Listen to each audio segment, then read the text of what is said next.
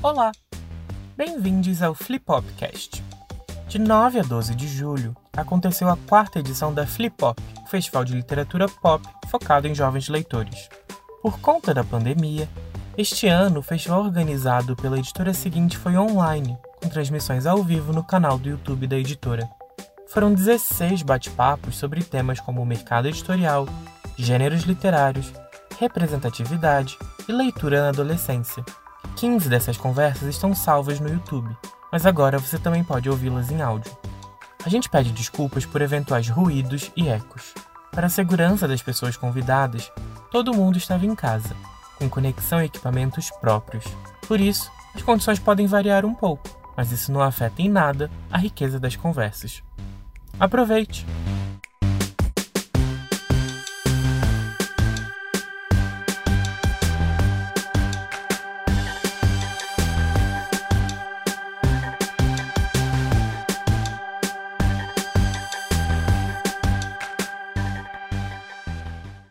Mesa 5 Invisibilidade Brasileira com Julie Dorrico, Léo Juan e Sérgio Mota.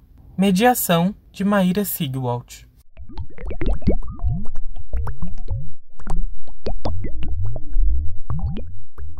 Oi, gente, bom dia. É, eu sou a Maíra, eu sou booktuber do canal All About the Book. Eu também sou curadora e co-criadora do Turista Literário. Eu tenho um podcast chamado When About It, onde eu também falo sobre literatura enquanto tomo vinhos. E eu tenho um conto na coletânea aqui Quem Fala é da Terra, e em breve tem umas coisas por aí. E hoje eu tenho esses três convidados incríveis para a gente falar sobre vivências brasileiras, né? Que a gente não vê na, na mídia padrão, né? Então, queria abrir para vocês se apresentarem. Léo, você começa, já te escolhi. Tá bom. É...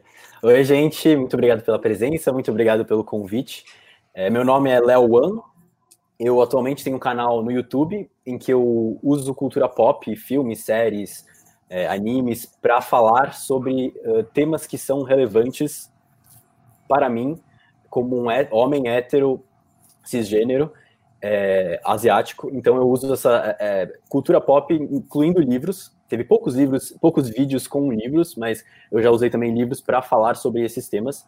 Uh, e então eu sempre usei a internet e cultura pop para poder é, criar essas pontes e conversar sobre temas que são uh, que eu acredito que eu tenho é, aptidão para falar e que eu acho que são importantes é, ser, ser, serem levantados. É, atualmente eu estou bastante no TikTok também, é, brincando lá, que é muito divertido. E, e é isso. A gente vai falando mais sobre nós mesmos durante a conversa. Vai, Julie. Eu vou falar quem que vai falar. Bom dia. Bom dia, pessoal. Eu quero agradecer o convite da Flip Pop. É o meu primeiro festival, então estou um pouquinho nervosa aqui. Uh, tá. Eu sou pesquisadora de literatura indígena brasileira e também sou escritora né? Eu recentemente publiquei o meu livro, Eu Sou Makushi e Outras Histórias. É, durante a pandemia, né, diante desse, né, desse cenário de enclausuramento, né, eu iniciei é, três projetos. Né, o projeto do Leia Mulheres Indígenas, como uma tentativa de divulgar quem são as escritoras indígenas no território brasileiro. Também o Leia Autores Indígenas, é, né, também com a a proposta de divulgar os autores homens e as mulheres também, porque em termos, né, em termos de números nós somos é, um número muito reduzido. E, e, e também iniciei o projeto né, no YouTube que se chama Literatura Indígena Brasileira, é, que começou mesmo bem recentemente com entrevistas dos, é, desses escritores indígenas. Então, convido vocês a se inscreverem no canal e seguir as páginas no Instagram e eu acho que durante a live a gente fala mais também.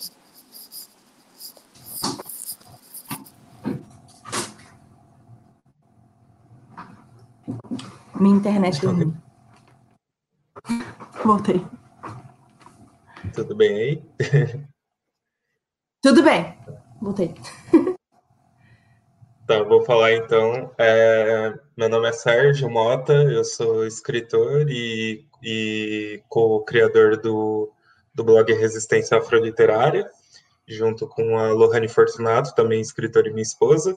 É, Eu escrevo, eu tenho publicado na Amazon o livro Aline na Avenida das Paulistas, que é uma releitura de Alice, com o mesmo surrealismo, caos, diversões e diversidades é, do País das Maravilhas, só que na Avenida Paulista, numa Avenida Paulista fantástica, que começa na. e a história que começa na Consolação vai até Paraíso.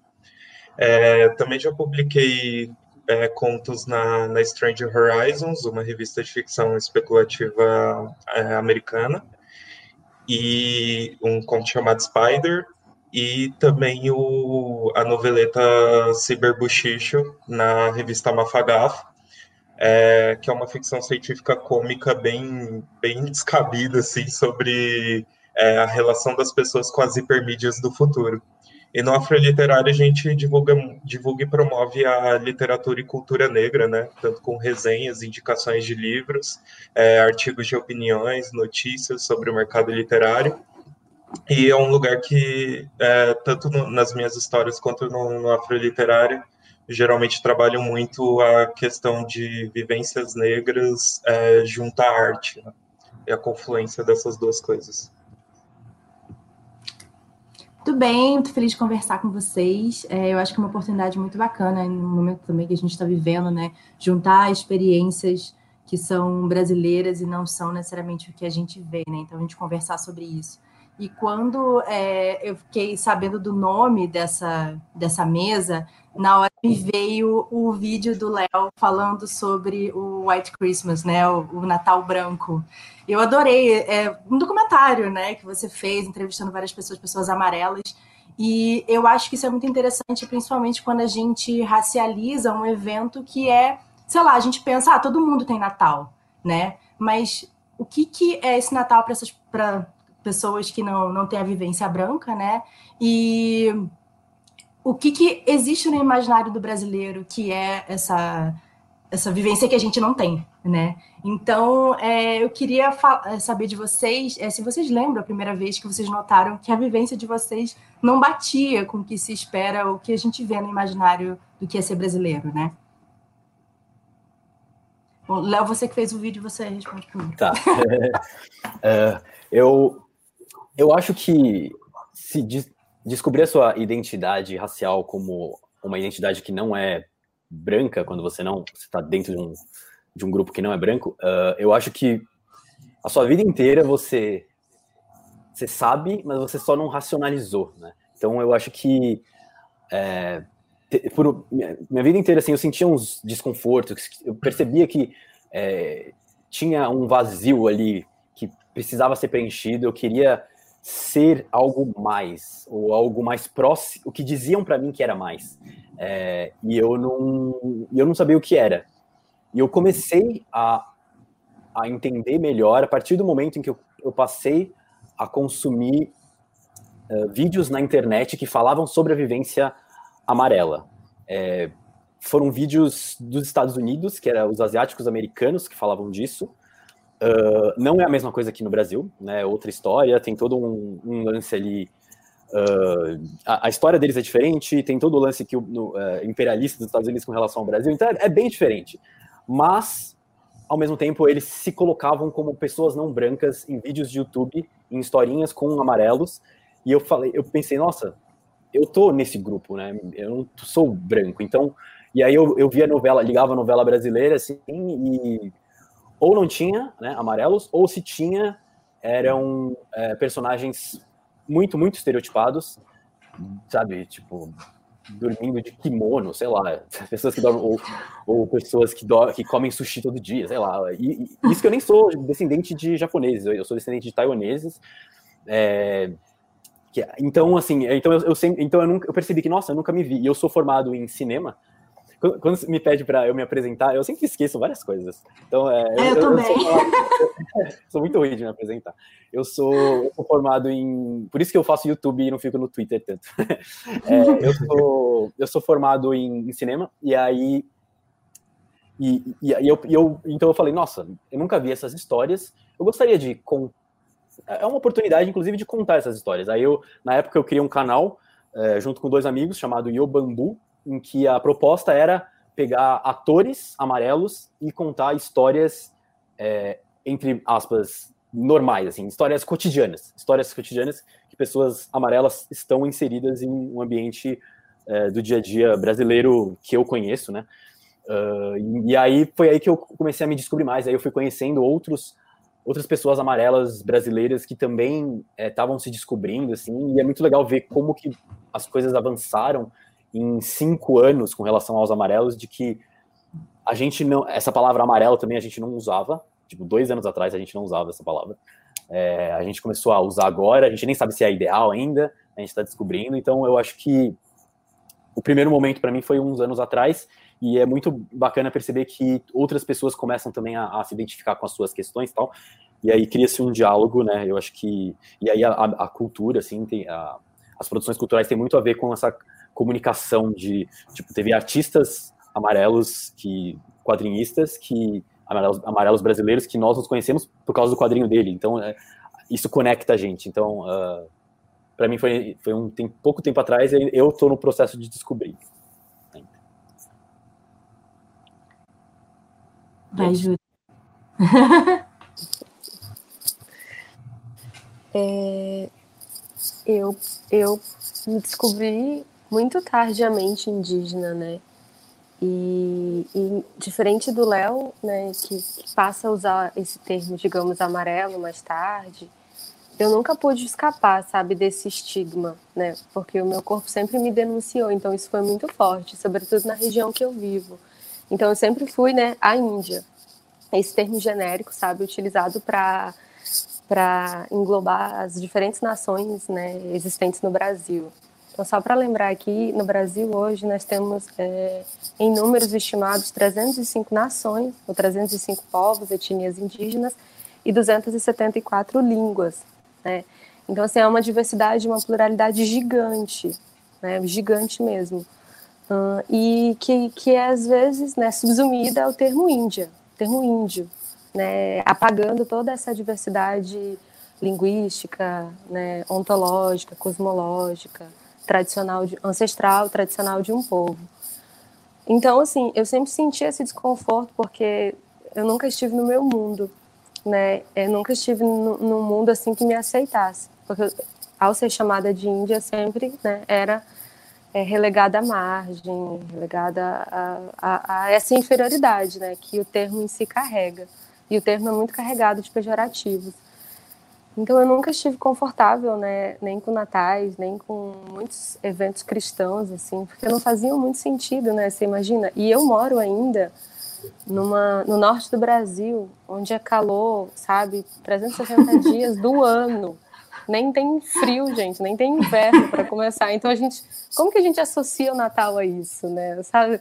Aí a gente está no dia 25 de dezembro, com o ar-condicionado ligado no 16, com todos os ar-condicionados da casa, porque não faz sentido.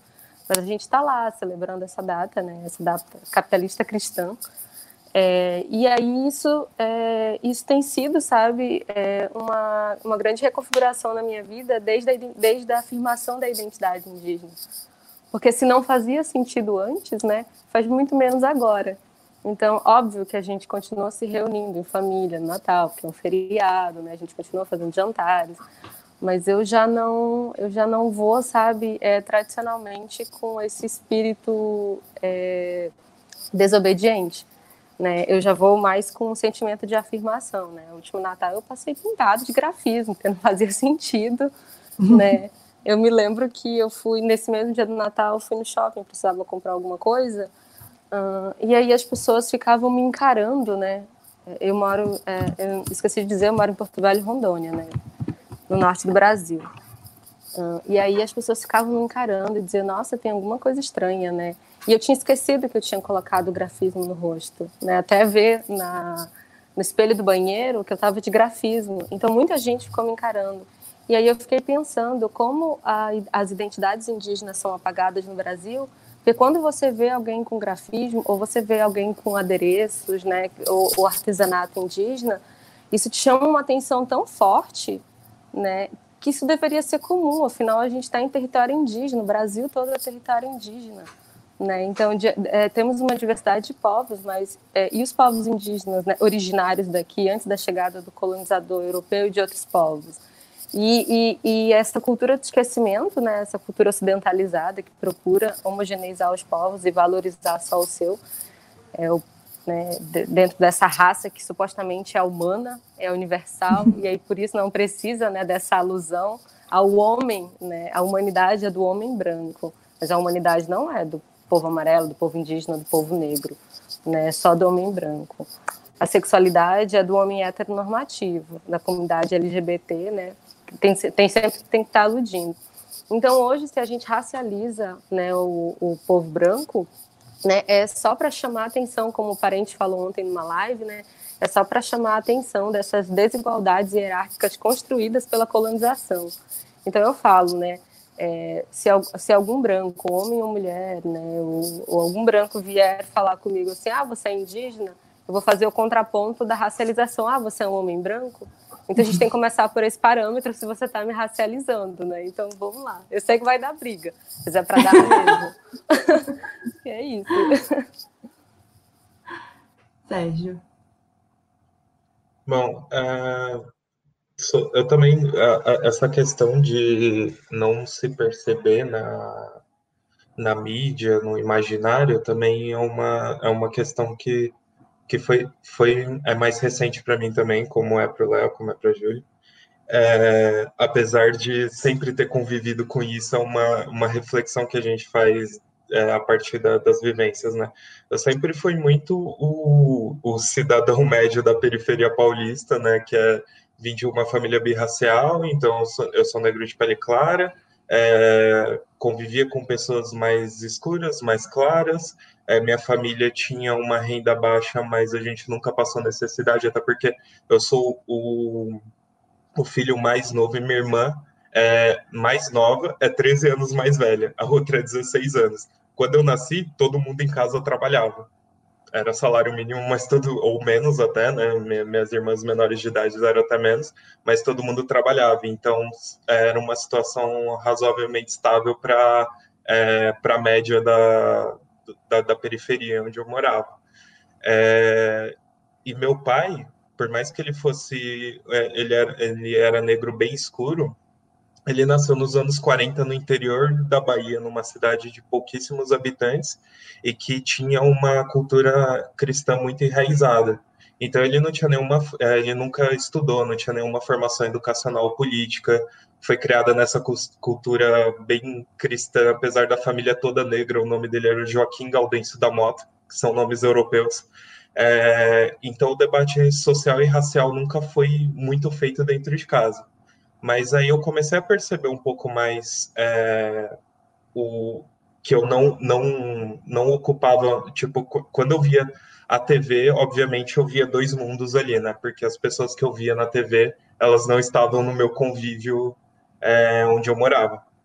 Mas é, no, meu, no meu próprio convívio, eu comecei a notar a mudança das coisas é, um pouco quando eu estava no ensino médio, que eu ganhei uma bolsa numa escola particular. E era uma escola particular de uma rede internacional e tal. E, é, obviamente, a, a, a escala de cores da, da, das pessoas que eu convivia na, na escola pública na periferia e nessa nova escola mudou muito e eu que era, eu estava ali mais ou menos na, na média, né, da, da, dessa escala de cores, passei a ser uma das pessoas mais escuras do, do colégio. E, e, e, não só mais escuras, como uma, mais rejeitadas, né, que, que tinha menos, menos contato, me encaixava menos com as pessoas e tudo. E dali para frente isso foi escalando. É, quando eu entrei para a faculdade, quando eu entrei para o mercado de trabalho mais formal, é, participando de eventos empresariais, acadêmicos, literários também, a, a massa é majoritariamente branca e isso começou a me causar um desconforto. É, no, eventos literários, inclusive, por isso que, que existe essa mesa aqui hoje, né? E porque a gente sabe dessa realidade. Mas é isso, assim, a, a, partir desse momento foi me causando um desconforto e eu comecei a pensar mais a minha identidade, onde eu tô, qual é o meu lugar e onde eu, de, eu deveria estar de fato, né? É, então, e aí eu comecei a, a perceber que eu não estava nessa, nessa linha do imaginário brasileiro, do que o brasileiro imagina como é, a imagem de bem-sucedida, né, digamos assim, a imagem é, a ser alcançada. Sim. É, foi legal o Léo mencionar o negócio da novela, né? Porque para mim eu acho que a novela é muito feita pro, pro brasileiro no sentido de que é o que o brasileiro acha que o brasileiro é, né? É, faz muitos anos que eu não vejo novela, mas eu tenho marcado na minha mente, às vezes, as péssimas representações indígenas, né, que eu vi e que eu, eu no meu trabalho, né, como mulher indígena, tento desconstruir e, e quebrar essa, essas noções, né? Ela também falou dessa coisa de a pessoa que come é, comida japonesa todo dia e tal. Eu acho que também esses outros recortes que existem dentro também das questões raciais, né? É, eu queria saber, então, o que, que esses estereótipos e mensagens que a gente vê reforçado nessa mídia padrão vocês tentam desconstruir no trabalho de vocês? Tem alguma coisa que vocês falam, não, eu preciso que as pessoas é, mudem esse tipo de pensamento em uma coisa específica? Quer fazer o contrário? Sérgio, começa. é, bom, acho que o, isso de da da peraí rapidinho. O, a, a questão de pediam que deu uma travada aqui gente.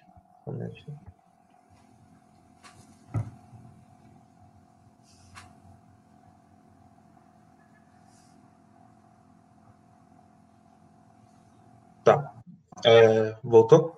Tô, tá, tá dando para ouvir? Tá. Achou.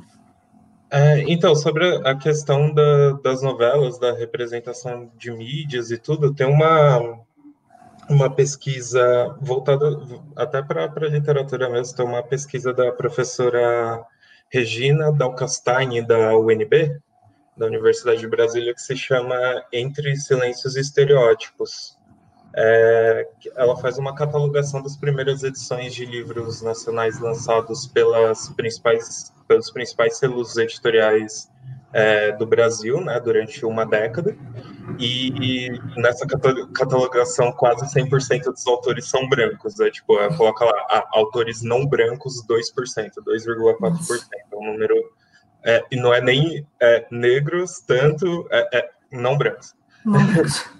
É, e, é, a, além disso, a proporção de personagens também é uma coisa absurda, assim, de 10 para 1, é, em comparação a personagens brancos e negros. Mas o dado que um dos dados que eu acho mais alarmante que ela cita nessa pesquisa, relacionado diretamente aos personagens negros, é, é de ocupações e profissões é, do, dos personagens que ela catalogou. Então, enquanto os brancos seguem os bons valores da, da cartilha da família tradicional cristã, que é, é as principais ocupações são tipo dona de casa, que também já mostra um machismo intrínseco dentro desses valores, mas artistas, escritores, professores, empresários, políticos, líderes religiosos, está tudo dentro dessa cartilha como, é, como com valores de nobreza né, dentro da sociedade. Já entre os personagens negros, é, essa é, são tudo os personagens são tudo que essa mesma cartilha repudia ou inferior, inferioriza de alguma forma. Então, são, os personagens negros são criminosos, são prostitutas, são é, escravizados, são empregados do, domésticos, é, são pessoas em situação de rua e por aí vai. E, como eu disse, é uma pesquisa dos principais selos, né? Então, é, o recorte é muito dentro daquela alta literatura, que também já é um termo elitista e excludente por si, mas na, na literatura jovem ou na literatura insólita, o cenário é um pouco diferente. Mas ainda assim é predominantemente branco, é justamente por isso que a gente está fazendo essa mesa aqui, né? É, enfim, o, falando mais sobre, sobre a pergunta, tipo, no, no, no viés do, do meu trabalho, eu acho que nos dois sentidos, tanto no afroliterário quanto, vou, vou dividir aqui no afroliterário e na, no, na escrita. No afroliterária, é, em essência, o afroliterário, em essência, tem esse papel, né, de quebrar estereótipos e silêncios que, que a mídia produz. A gente faz recomendações diárias de livros escritos por pessoas negras e com, contando as mais diversas histórias é, de, em diferentes gêneros, de diferentes vivências. É, a gente faz artigos de opiniões sobre o mercado editorial, a gente faz é, campanhas de, de, incentivo à leitura de autores negros, como o, Bing, o Bingolite Negra, que a gente cedia agora, foi criada pela escritora Solane Quioro, e também o leitura, o que é, é para quem não conhece, é para ler, é um, é um jogo para ler cinco livros de autores negros e com protagonismo negro é, em novembro, e completar uma linha de, do, da cartela de bingo. E a gente também começou a produzir esse ano Leitura Preta, que foi idealizado pela Lohane, é, com a proposta de ler, pelo também tem um calendáriozinho, e com a proposta de ler um, pelo menos um autor negro por mês, não é nenhum grande sacrifício, é, dentro de diversas categorias, é, e essas categorias não são por gênero, mas por importância. Então, é, em um mês é, pra, é, de ler autores negros premiados, outro é autores negros clássicos, outro autores negros LGBT. É, e a gente fez essa categoria, essa categorização por importância porque um, você vai conseguir achar um livro num gênero que você gosta, e também porque para mostrar qual é a relevância disso, né? Por exemplo, quando a gente fala de é, autores negros clássicos, a gente tem Machado de Assis, Mário de Andrade, Alexandre Dumas, que foram são escritores que são negros e a gente até pouco tempo atrás não sabia que era negro, porque sempre sempre foram embranquecidos. Ou a gente tem autores como Carolina Maria de Jesus, por exemplo, que é marginalizada na academia, porque escrevia de uma forma mais popular e sobrevivências na favela. Então, quando a negritude está muito implícita na literatura, a, e, e, a definição de clássico é, é uma é uma questão acadêmica, né? E, e, é de clássico de classe mesmo. Então é um negócio que é elitista, é, determinado, determinantemente europeu. Então é, a gente não está ali dentro. Só que a literatura, o, o, clássico é aquilo que sobrevive e a literatura negra por si só ela sobrevive. Então é importante a gente ler os clássicos negros, porque a literatura negra é sobrevivência. As vivências negras são sobrevivências. Tem um tem um, um, um médico eugenista é, que em 1912, se não me engano, ele foi no Congresso, Congresso das Raças. É, não lembro o nome exato, exato do evento, mas houve um congresso eugenista que, é, que um médico brasileiro foi lá com a pseudociência da eugenia, chegou lá e afirmou que em 100 anos o negro brasileiro estaria extinto, porque ou morreria pela miséria pela violência ou pela mestiçagem. E hoje, e ele errou por muito, né? Porque na época tinha 9 milhões de, de pessoas negras brasileiras, hoje tem 100 milhões. Então, acho que ele errou um pouco, assim. Mas o fato da gente ter sobrevivido é, mostra, mostra uma, uma vitória em cima da, do, que, do que se propunha à época. Então, o fato da gente sobreviver é histórico e é clássico, porque clássico é aquilo que sobrevive ao tempo. Então, por isso, que, então, quando a gente faz o, o leitura preta, a gente tenta sempre trazer é, essa motivação, essa importância do porquê que a gente escolheu determinadas categorias. Isso é uma forma que eu acredito que ajuda a desmistificar essa questão de é, essa, esses preconceitos, esses estereótipos, esses silenciamentos que a grande mídia produz. Já na escrita, é, eu consegui publicar no passado no, na Strange Horizons, como eu falei, e essa história é de um menino negro que mora na Baixada do Glicério, em, em São Paulo, e eu ouvi histórias, e aí ele vai na, na Praça da Sé e encontra um senhor lá, um senhor negro também, que começa a contar histórias é, que ele viveu mas de histórias de séculos atrás e tal, e sobre toda a história de São Paulo. E aí é, aquele senhor parecia conhecer todas essas histórias.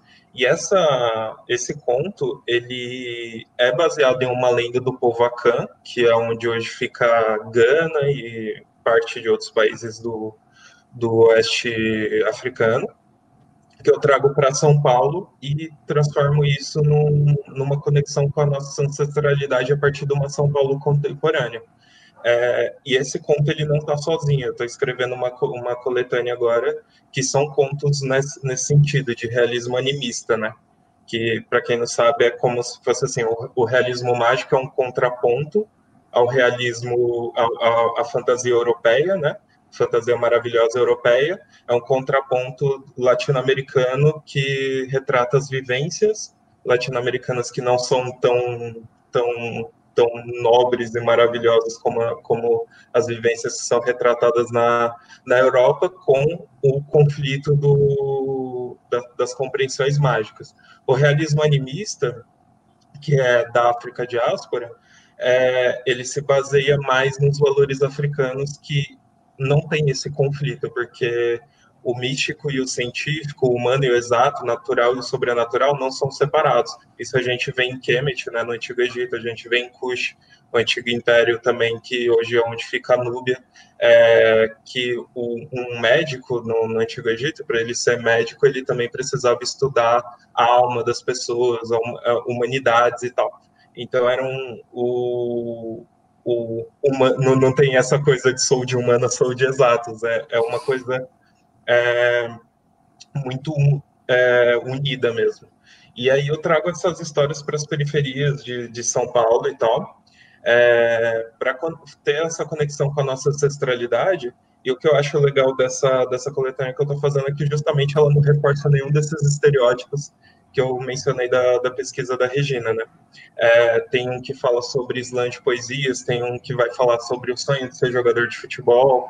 É, então, é sobre a arte que é produzida na periferia, sobre os sonhos dos meninos negros da periferia, sobre as relações familiares e os valores familiares que existem em famílias negras, e por aí vai. E aí vai mostrar, vai humani é, são a, a, a proposta tanto do afroliterário quanto dessas histórias é humanizar as vivências negras. Quem quer falar agora? Léo, fala aí. Escolhi. É... Bom, uh, eu acho que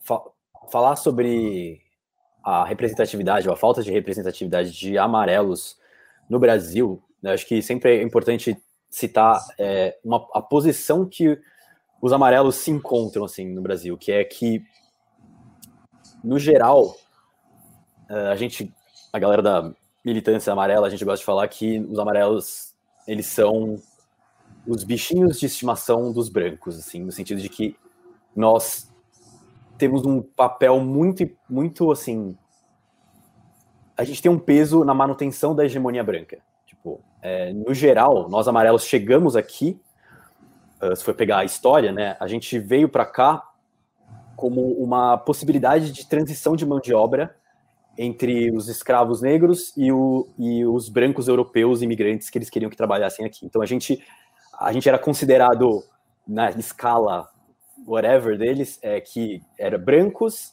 é, amarelos e aí indígenas negros e aí então eles queriam a gente veio dentro desse contexto uh, e isso eu, eu, eu, os imigrantes que chegaram aqui, quer eles tenham isso racionalmente na cabeça deles ou não, eles é, abraçaram essa ideia. Então, tipo, não, essa ideia no sentido de eu quero ser branco, então eu quero ser. Então, é, é, então nós amarelos, o, o, que não falta são amarelos uh, que são bolsonaristas, que são que, que realmente querem a manutenção desse, dessa hegemonia que prejudica eles, mas ao mesmo tempo nós temos direitos que outros grupos não têm.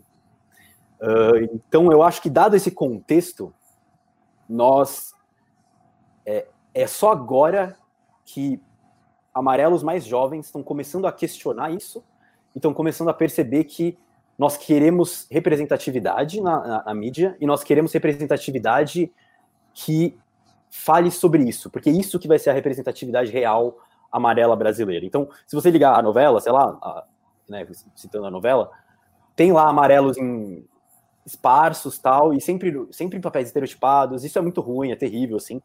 É, é terrível, digo, é ruim para um amarelo crescendo, não se sente parte. Nós, é, existe um, um, um, uma, teo, é, uma teoria que quem me contou foi uma, uma militante amarela, que é a Kemi, que me falou do, da triangulação racial, que no Brasil, é, as raças que são consideradas brasileiras são os, é, os brancos, negros, indígenas, que é, eles são eles têm menos direitos que os amarelos, mas que os, no caso dos negros e indígenas, eles têm menos direitos que os amarelos, mas eles pertencem. Nós, amarelos, temos mais direito que esses, esses dois grupos, mas nós não pertencemos. E, e o branco é tudo, né? Pertence e tem todos os direitos, assim. E, então, assim, eu acho que a, a representatividade amarela no Brasil, eu acho que falando de, que fala sobre isso, que realmente eu acho que toca num cerne ali do que é ser amarelo brasileiro, que lida com é, inseguranças nossas, com opressões que nós recebemos e que nós causamos, não existe, assim. Eu acho que não tem. Porque é muito novo. Nós chegamos também. É, né, a, a, primeira imigração que, veio, que rolou aqui foi foi lá para 1908 com os japoneses. Antes disso veio uns chineses, mas foi uma coisa meio que um teste assim é, do, do, do, do, governo brasileiro no, na época. Então, assim, é, é, eu acho que agora que nós, da minha geração para mais novos, que nós estamos começando a entender esse nosso lugar e a gente está querendo, é, primeiro, questionando o que a gente sempre assistiu, a falta de representatividade e a má representatividade, a representatividade é, que, que só, só promove uma manutenção de que nós, amarelos, somos a minoria modelo. Então, nós pegamos, pegam a gente e falam, ah, não, nós somos, é, é, olha só, pessoas negras, olha só os amarelos, eles não são brancos, mas olha só como tá cheio de amarelo ali na, na USP lá, olha lá. Então, seja mais assim. Então, a gente quer sabe? Então a gente está questionando isso, tipo, não, isso é errado, é outra história, é outro contexto, não tem nada a ver. Nós amarelos a gente não veio num, num, no mesmo contexto. Então a gente está começando a, a, perceber isso, os mais novos, assim, e, e, e falar, não, é, é, eu não quero essa representatividade, quero outra.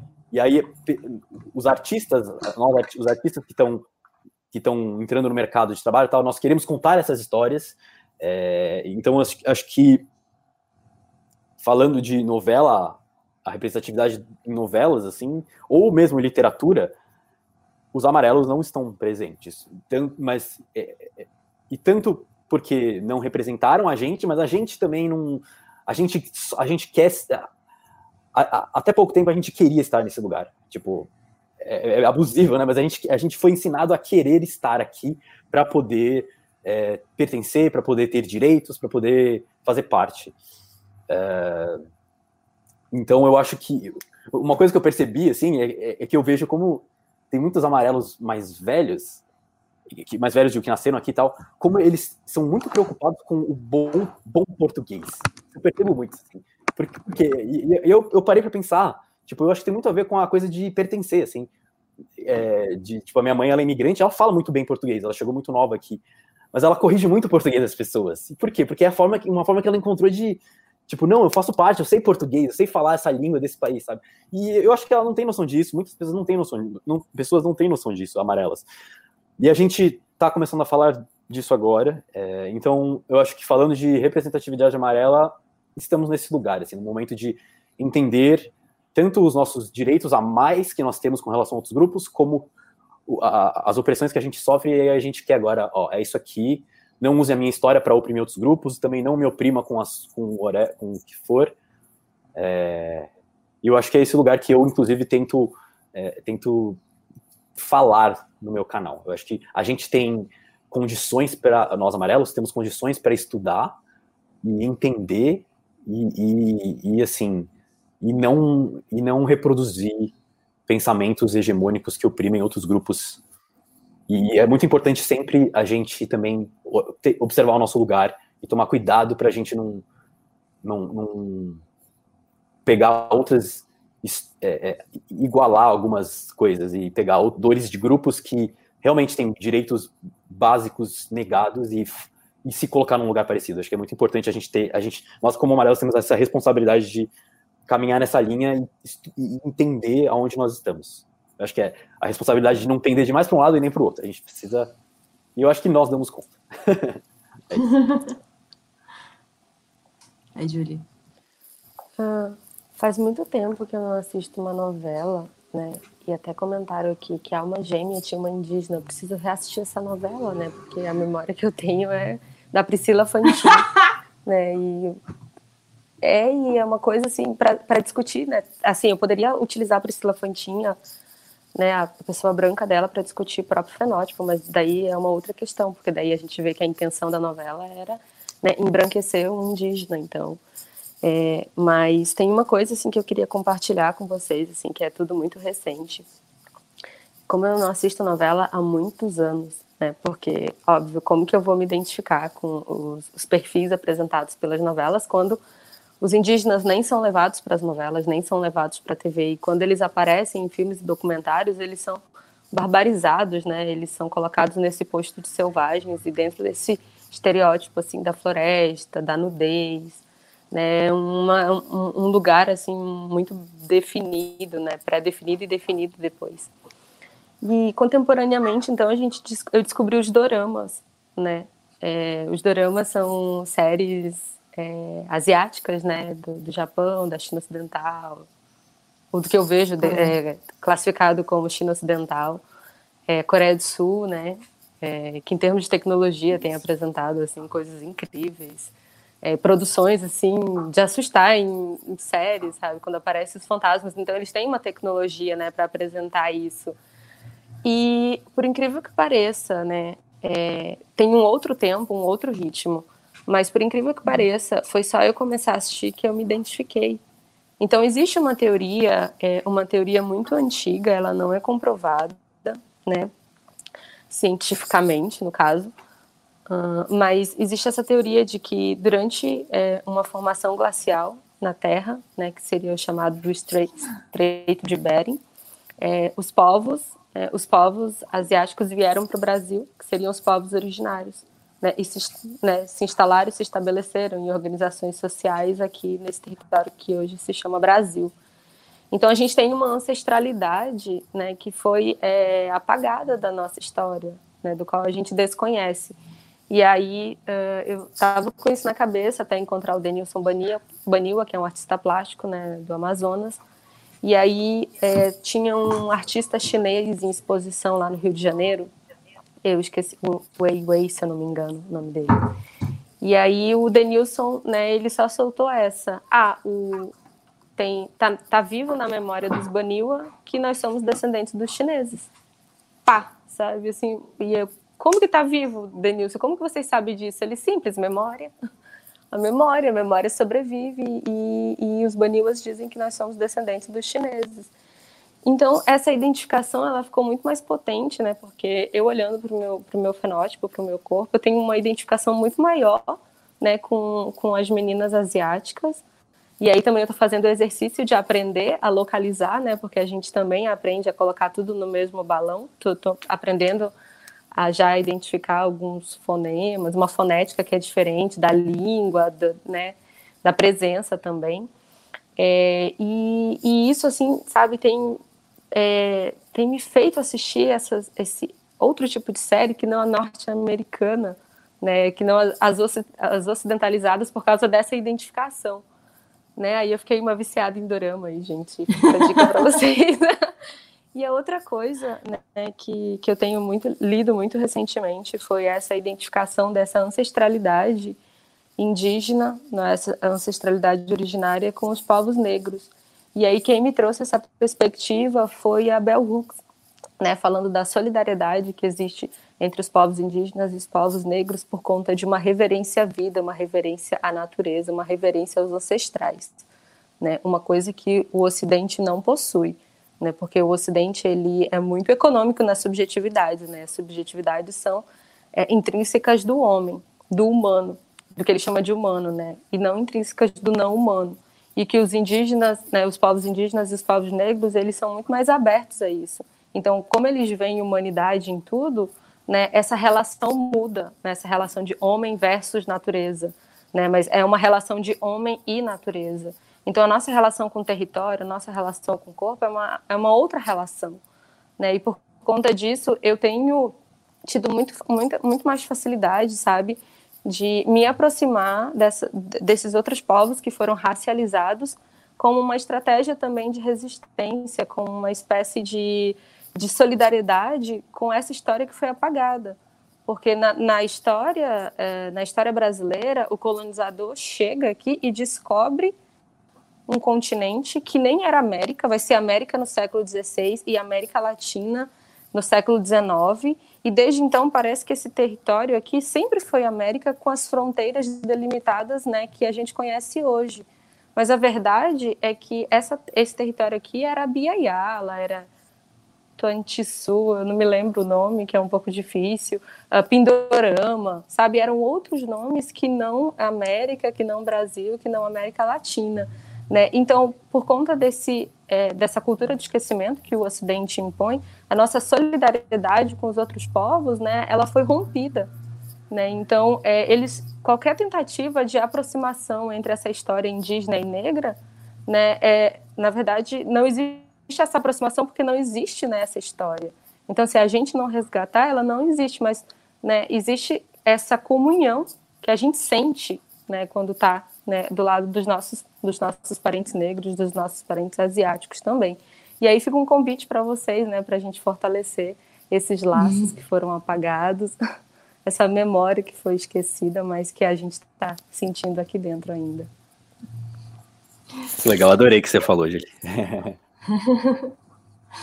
é, a gente cresce sem se ver, e aí, às vezes, a gente vê alguma coisa e a gente pega para si como nossa, pelo menos isso, assim, né? Eu acho que eu tenho símbolos, assim, da minha infância que eu, nossa, ela se parece comigo, ai, Pocahontas, que linda, finalmente uma princesa indígena e tal, aí depois você lê sobre a história do Pocahontas e fica mal, porque puta merda, que história horrorosa, né, de rapto, estupro, etc.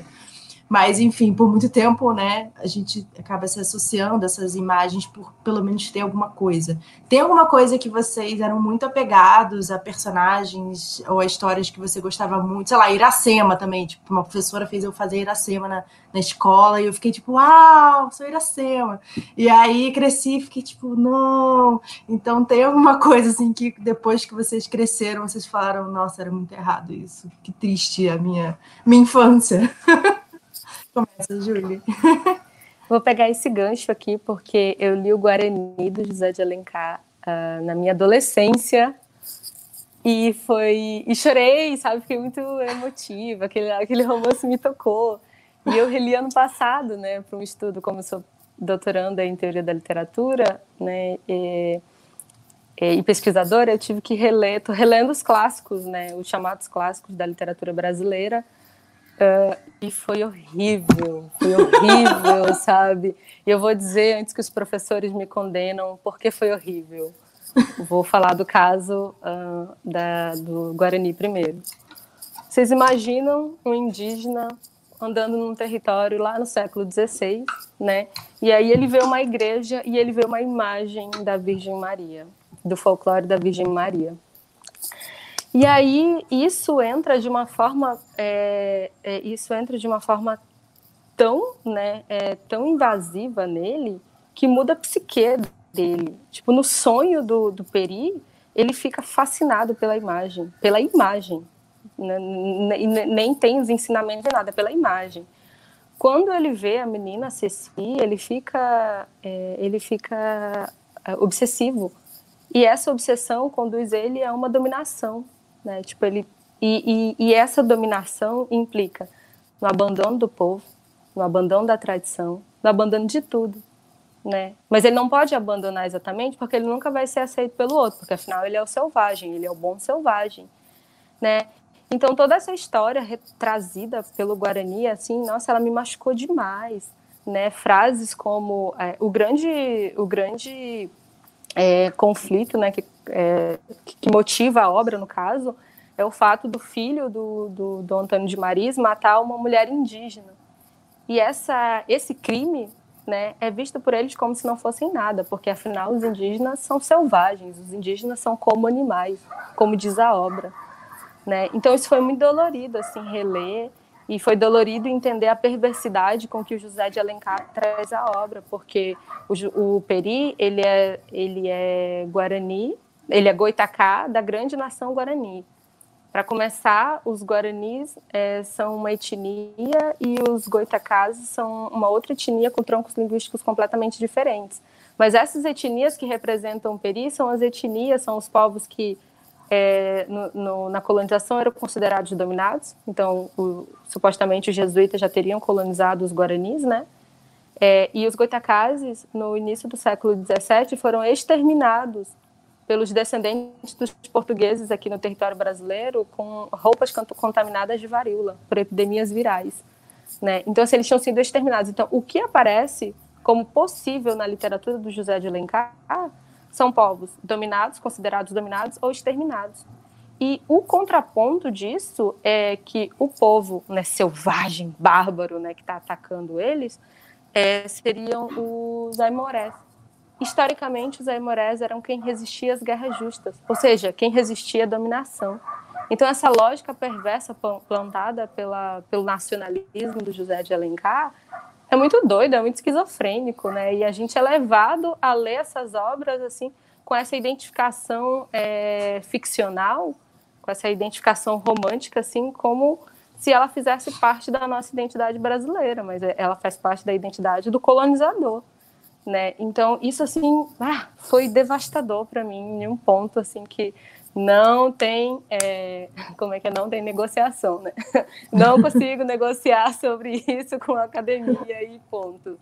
E no caso da Iracema, né, a, a mulher indígena representada com os, os longos cabelos pretos e os lábios de mel, é muita loucura também, né? Porque tipo ela abandona a tradição dela em busca, sabe, é, para acompanhar o Martim, esse grande amor, né? E ele é incapaz de, de abandonar sua religião e abandonar sua tradição. E ainda volta, olha que. Eu ia falar um palavrão aqui, não vou falar. Olha que sacanagem, né? Ainda volta com um monte de padre para colonizar, né, para perpetuar o genocídio por meio do etnocídio é, no final do romance. E aí querem que eu celebre o quê, meu Deus? Olha, me enganaram na adolescência, mas agora não me enganam mais.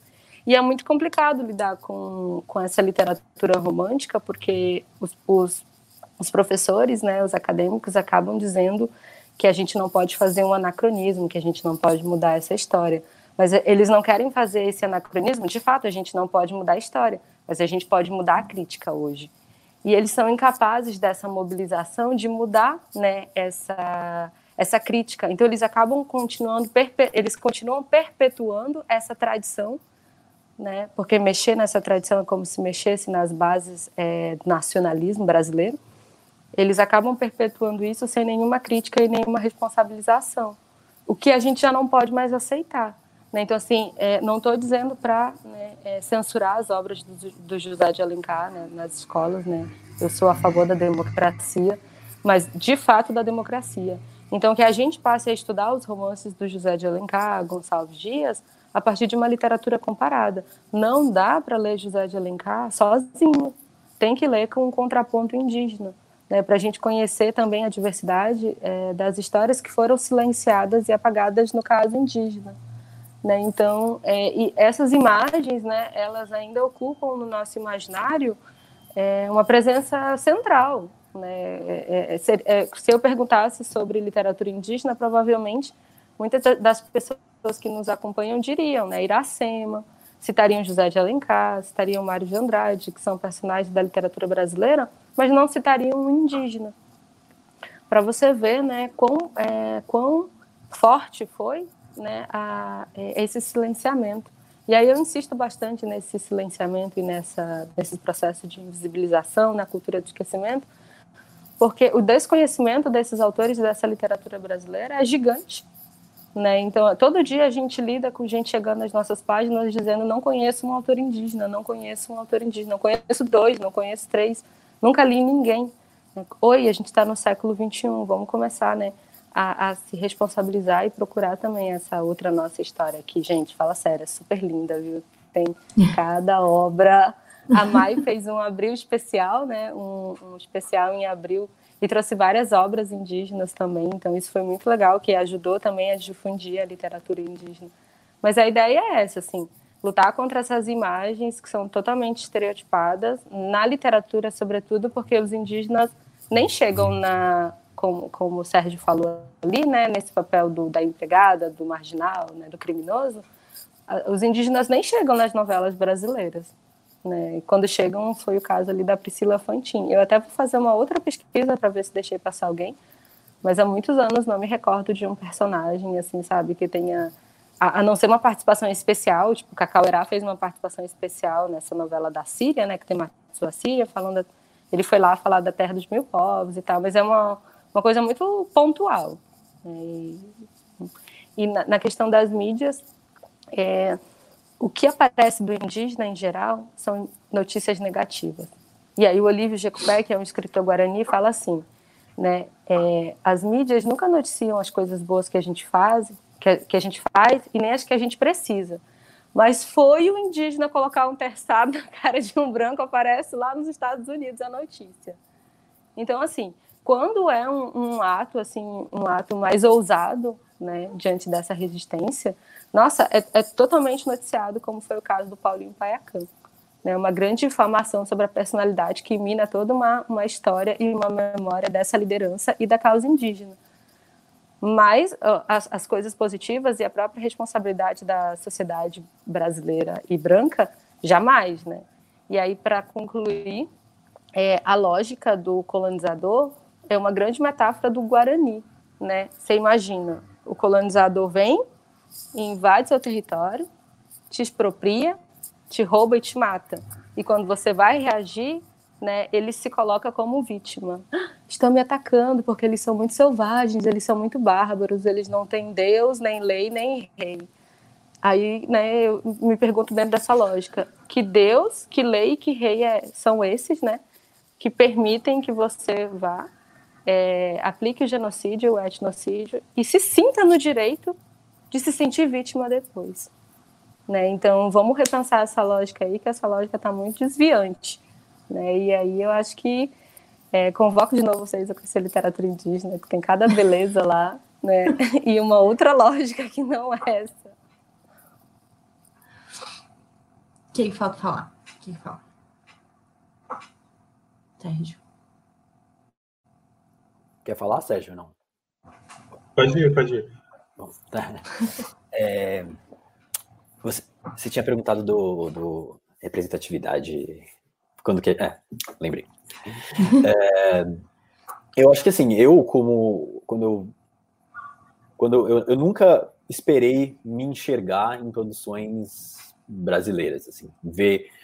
É, quando eu era criança, eu não parava e pensava, nossa, eu como um amarelo nunca me vi, eu não pensava isso, né, com essas palavrinhas, mas eu sabia que eu não esperava. Tipo, eu ia ligar a novela, não ia ver a minha história lá, ia ter uma outra história e tal. É, então, naturalmente, eu sempre consumi, e aí eu acho que liga um pouco com a fala da Julie, da Julie do, do, dos doramas, eu muito, consumi muita, muita cultura pop asiática, é, eu, isso eu percebo é, muito, como muitos amarelos brasileiros é, dividem essa, esse sentimento, assim, de a gente se consegue, se, a gente não se enxerga aqui, então a gente consegue se enxergar, nós como asiáticos diaspóricos, né, a gente consegue se enxergar em produções é, da Ásia. Então, animes, animes sempre me representaram muito. Eu, quando era mais novo, é, eu amava, era fissurado em filme do Jack Chan. Então, eu, eu fiz Kung Fu na época, eu fiz várias. Legal. Eu tinha. Eu lembro que eu tinha uns brinquedinhos, e meu favorito sempre era, era um do Jack Chan, do desenho animado do Jack Chan, que, eu, que tinha um desenho animado no final dos anos. no começo dos anos 2000, assim, que era As Aventuras de Jack Chan. E, e eu, lembro, eu, lembro, que meus amigos falavam que eu parecia, que eu tinha cabelo na época, né? E aí meus amigos falavam que eu parecia o Jack Chan, eu lembro que eu me sentia mal, nossa. É... E, e, e, lá, lá era, foi uma das primeiras vezes que eu me vi representado mesmo, porque é, eu lembro uma, tinha uma, uma, uma, fra, uma fala, inclusive, no primeiro episódio, se não me engano, que ele falava chinês. Só que aí eu lembro que o, o, dublador, quem dubla, né, que é o, é o Wendell, que é o dublador do Goku, ele falou tudo errado. Aí eu pensei, nossa, ele falaria errado? E eu encontrei, inclusive, o Wendell numa, Comic Con, eu contei pra ele essa história também. ele falou tudo errado. Era Nihalmar, falou tudo errado. E aí. Então, eu, eu, foi a primeira vez que eu me, me senti representado e tal. Mas eu acho que cimentou em mim uma noção de, de que o asiático ele não deve estar numa posição de protagonista e muito menos numa posição de, de assim, de alguém que você deve admirar. E eu, eu tenho a prova concreta disso, que foi assim que eu me formei na faculdade, em 2011, 2012, eu, eu, fiz faculdade porque eu queria fazer uma série de TV, né? Meu sonho era fazer uma série de TV. E, é, é, e era 2011, assim, então tava, não tinha nem Porta dos Fundos na época, mas tinha YouTube e tal, e aí eu pensei, pô, vou fazer uma websérie que acho que pode ser legal, pode ser interessante, tipo, fazer um crowdfunding, né? Tava na época do começo do crowdfunding, a gente nem falava crowdfunding, a gente falava catarse na época, porque só tinha o catarse. E aí a gente, aí eu lembro que eu montei um projeto, a gente fez um, um catarse, e a gente é, conseguiu juntar um dinheirinho para fazer uma série, que na época, é, o nome da série era A Vida de Lucas Batista, que saiu inclusive no canal do, Omelete, do site Omelete, a gente fez uma parceria com eles e tal. E se você pegar a história, a história, eu que escrevi o roteiro, era para era a minha era a história da minha vida, assim. Era uma época que eu tinha me formado, eu estava meio confuso o que fazer da minha vida. E se você pegar o, os personagens principais, o Lucas, né, que é o protagonista, que seria eu, era um cara branco, par romântico, o, o, o triângulo amoroso era branco, o amigo dele era branco, e aí tinha, o chefe, tinha um personagem que era o chefe dele. Que eu queria que fosse um cara mais engraçadão, meio Michael Scott, assim, do The Office. E só que eu, eu tinha acabado, lembro que eu tinha acabado de assistir The Hangover, que é aquele filme, aquele filme do, esqueci em português. Beber não case. Beber não case, isso. E, e aí tinha o personagem lá do Mr. Chow, que é o Ken Jeong, que é um personagem super assim, super estereotipado, super e aí eu pensei, nossa, o chefe pode ser esse. Aí eu lembro que eu, eu chamei um, um, conhecido meu, que é o, o André Casahara, aquele ator, e aí e ele é um ator incrível, assim. Eu falei, ó, a sua referência é essa aqui. Então, a série que eu fiz sobre a minha vida, o personagem principal era branco, e tinha um asiático, mas o asiático era o papel de humor. Ele era o tipo o alívio cômico. Então isso mostra como a, é, né, se, programam a gente para se enxergar naturalmente nesse lugar coadjuvante mínimo, assim. É, então, é, e aí eu, eu, e por isso que eu, eu percebo que a, agora, né, nós, nós estamos num momento em que a gente está a gente está podendo se ver, né, se, tentando se colocar. Então, por exemplo, né, eu tenho, eu coloquei aqui do meu lado uma HQ. Ah, um, maravilhoso isso. É, essa HQ é de um amigo meu, que é o Monge Han, ele, ele escreve ele é brasileiro e ele fala sobre ser amarelo, né? E tem, e tem várias HQs, assim, de, de artistas amarelos que, que falam, eu coloquei algumas aqui do meu lado, que são brasileiros e falam sobre, por exemplo, isso aqui nem necessariamente fala sobre esse amarelo, que é o, é o Ricardo que faz, mas você percebe algumas coisinhas aí, uma influência de anime, uma influência de... Então, eu acho que é, a, a, gente nunca se enxergou, agora que a gente está começando a se enxergar e está começando a, a produzir.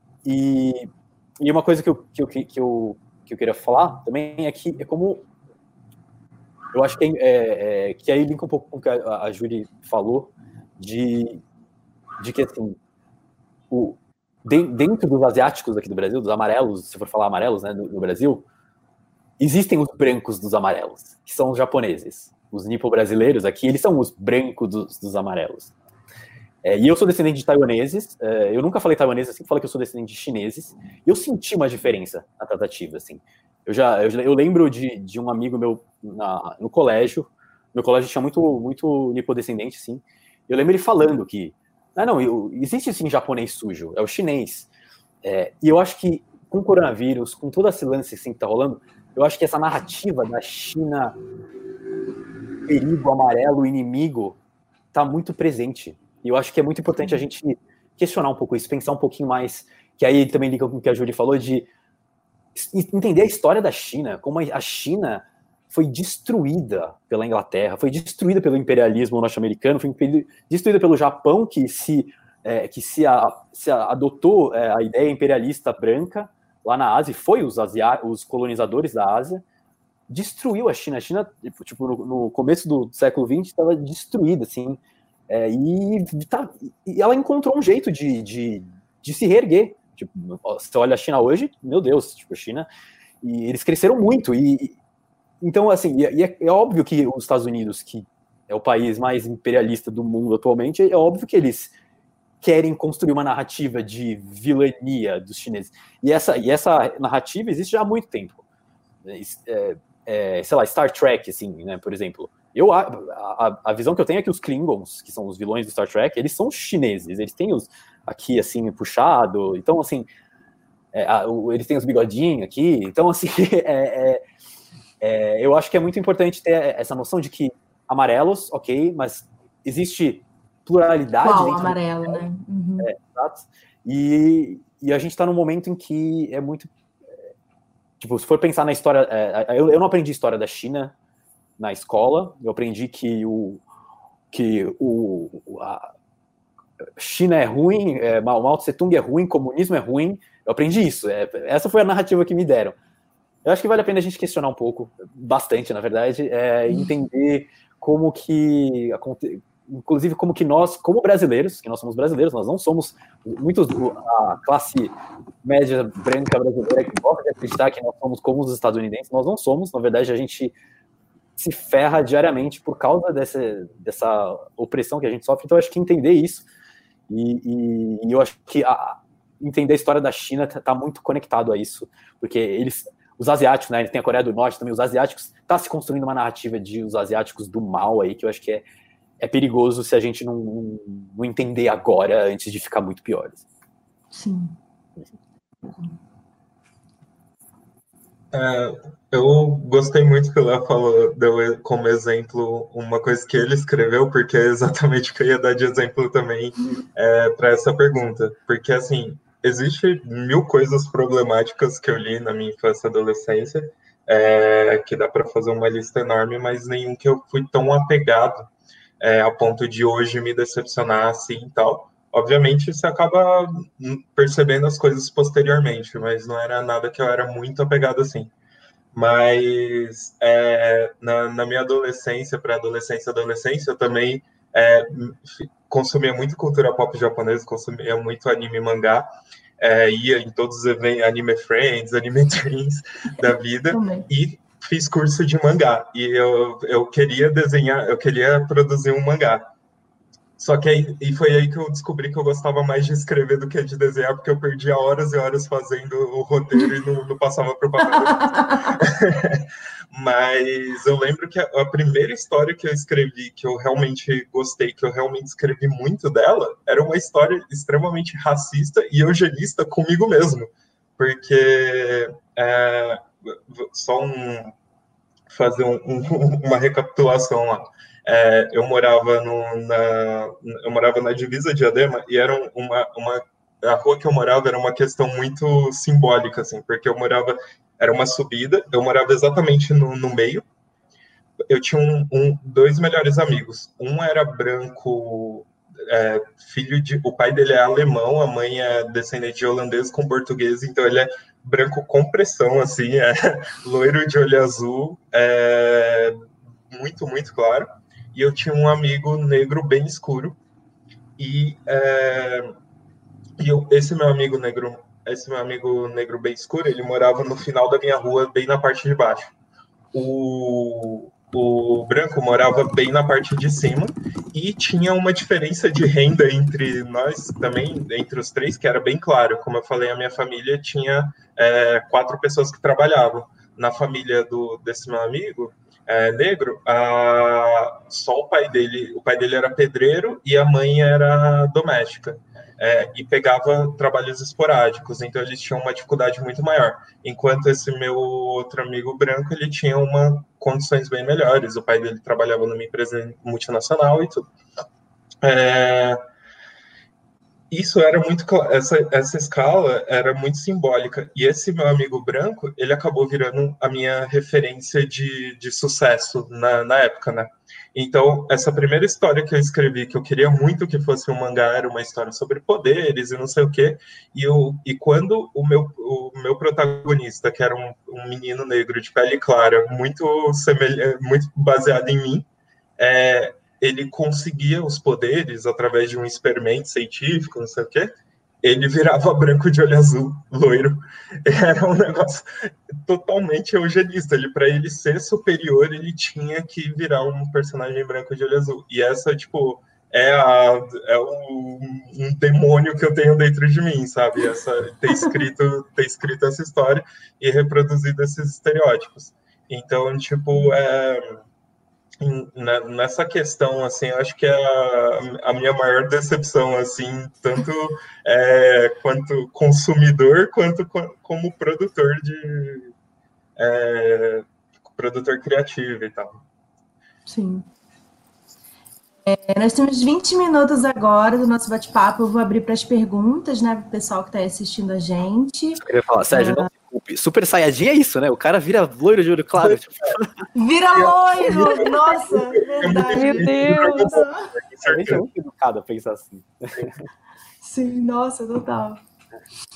Apareceu uma pergunta aí, vamos ver. Ó, pergunta: para vocês, qual a linha entre a apropriação cultural e a valorização da cultura dos povos não brancos, em situações como utilização de acessórios, escrever sobre esses povos em livros, etc? Paula Hanna Bezerra perguntou. E aí, quem quer, quem quer começar a responder?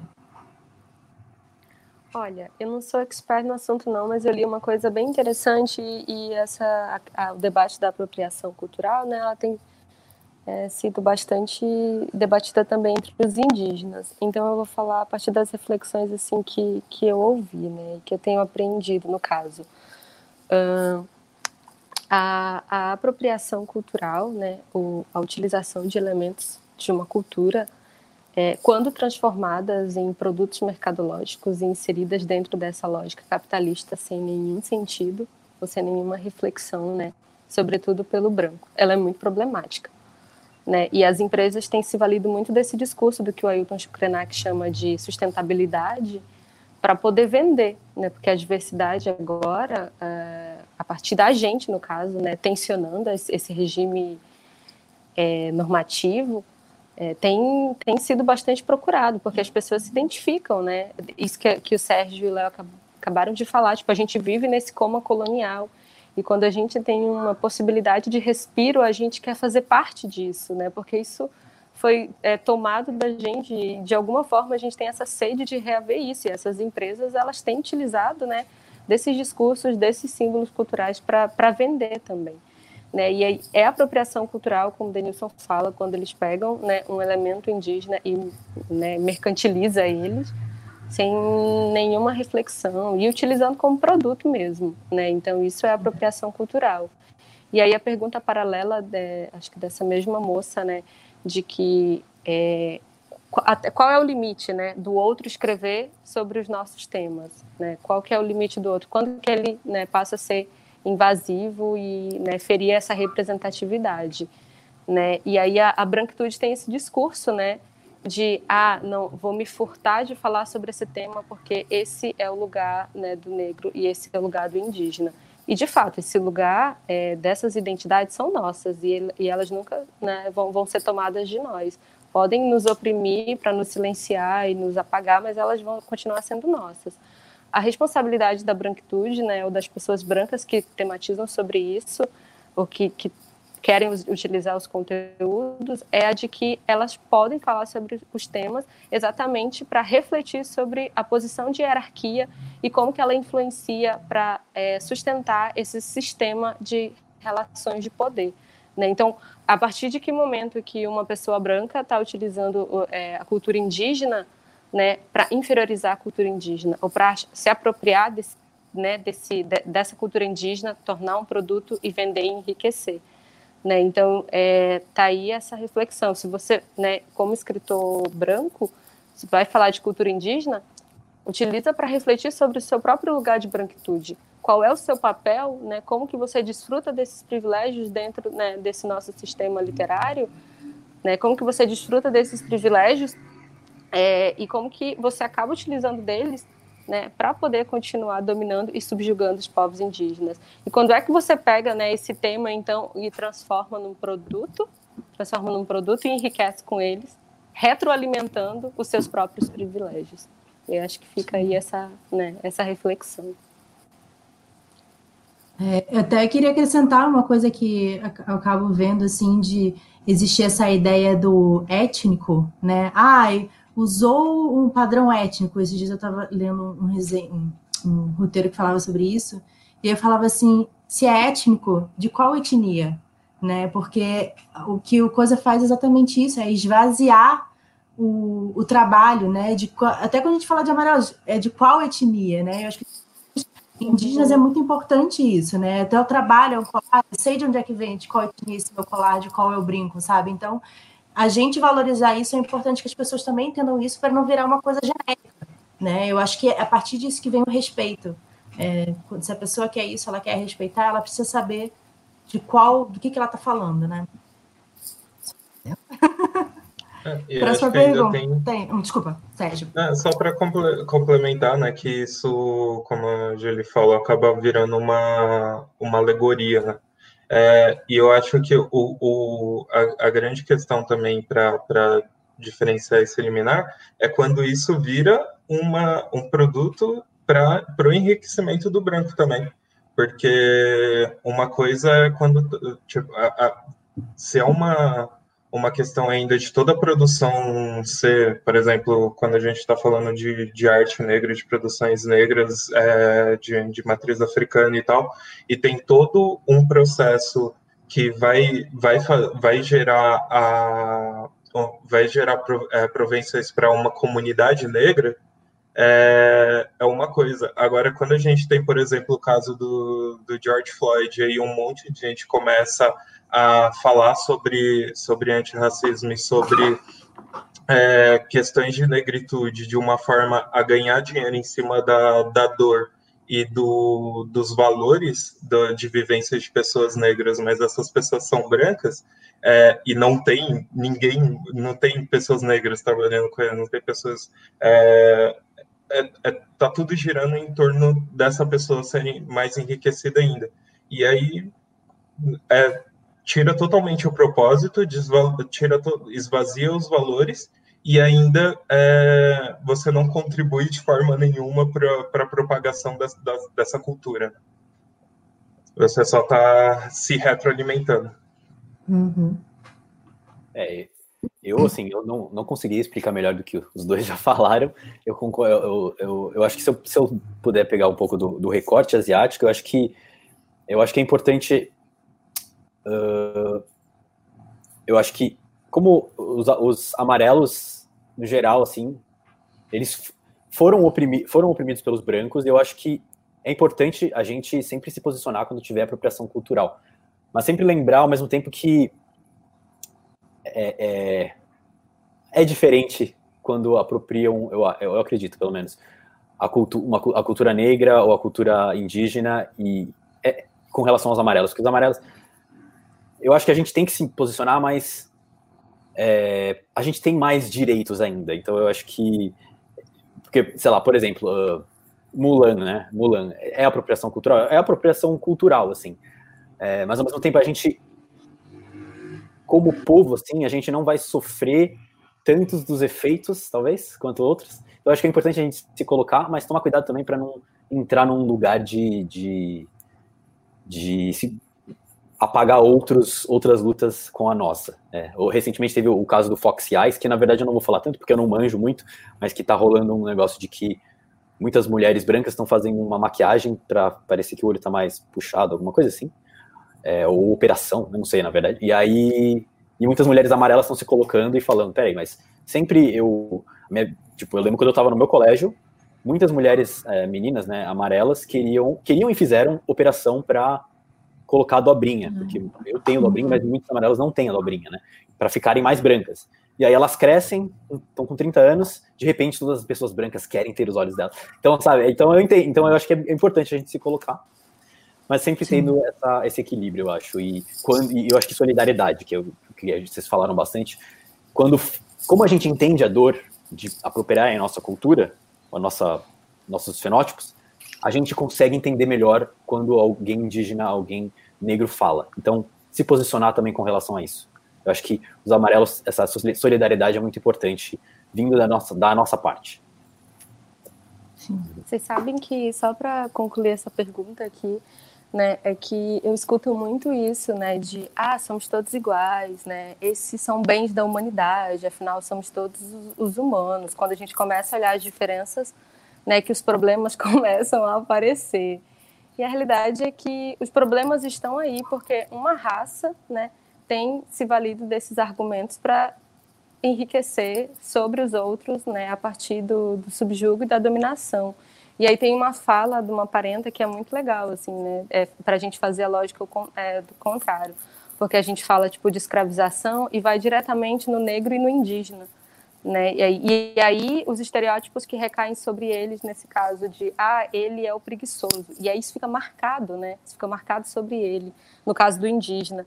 Mas é, quando a gente começa a fazer o, o caminho inverso, essa caravela reversa que a gente tem falado aí no movimento indígena, de de pensar que é, quem é preguiçoso é quem escraviza, né? Quem é preguiçoso é quem não trabalha, não aquele que foi escravizado e que morria nas lavouras, né?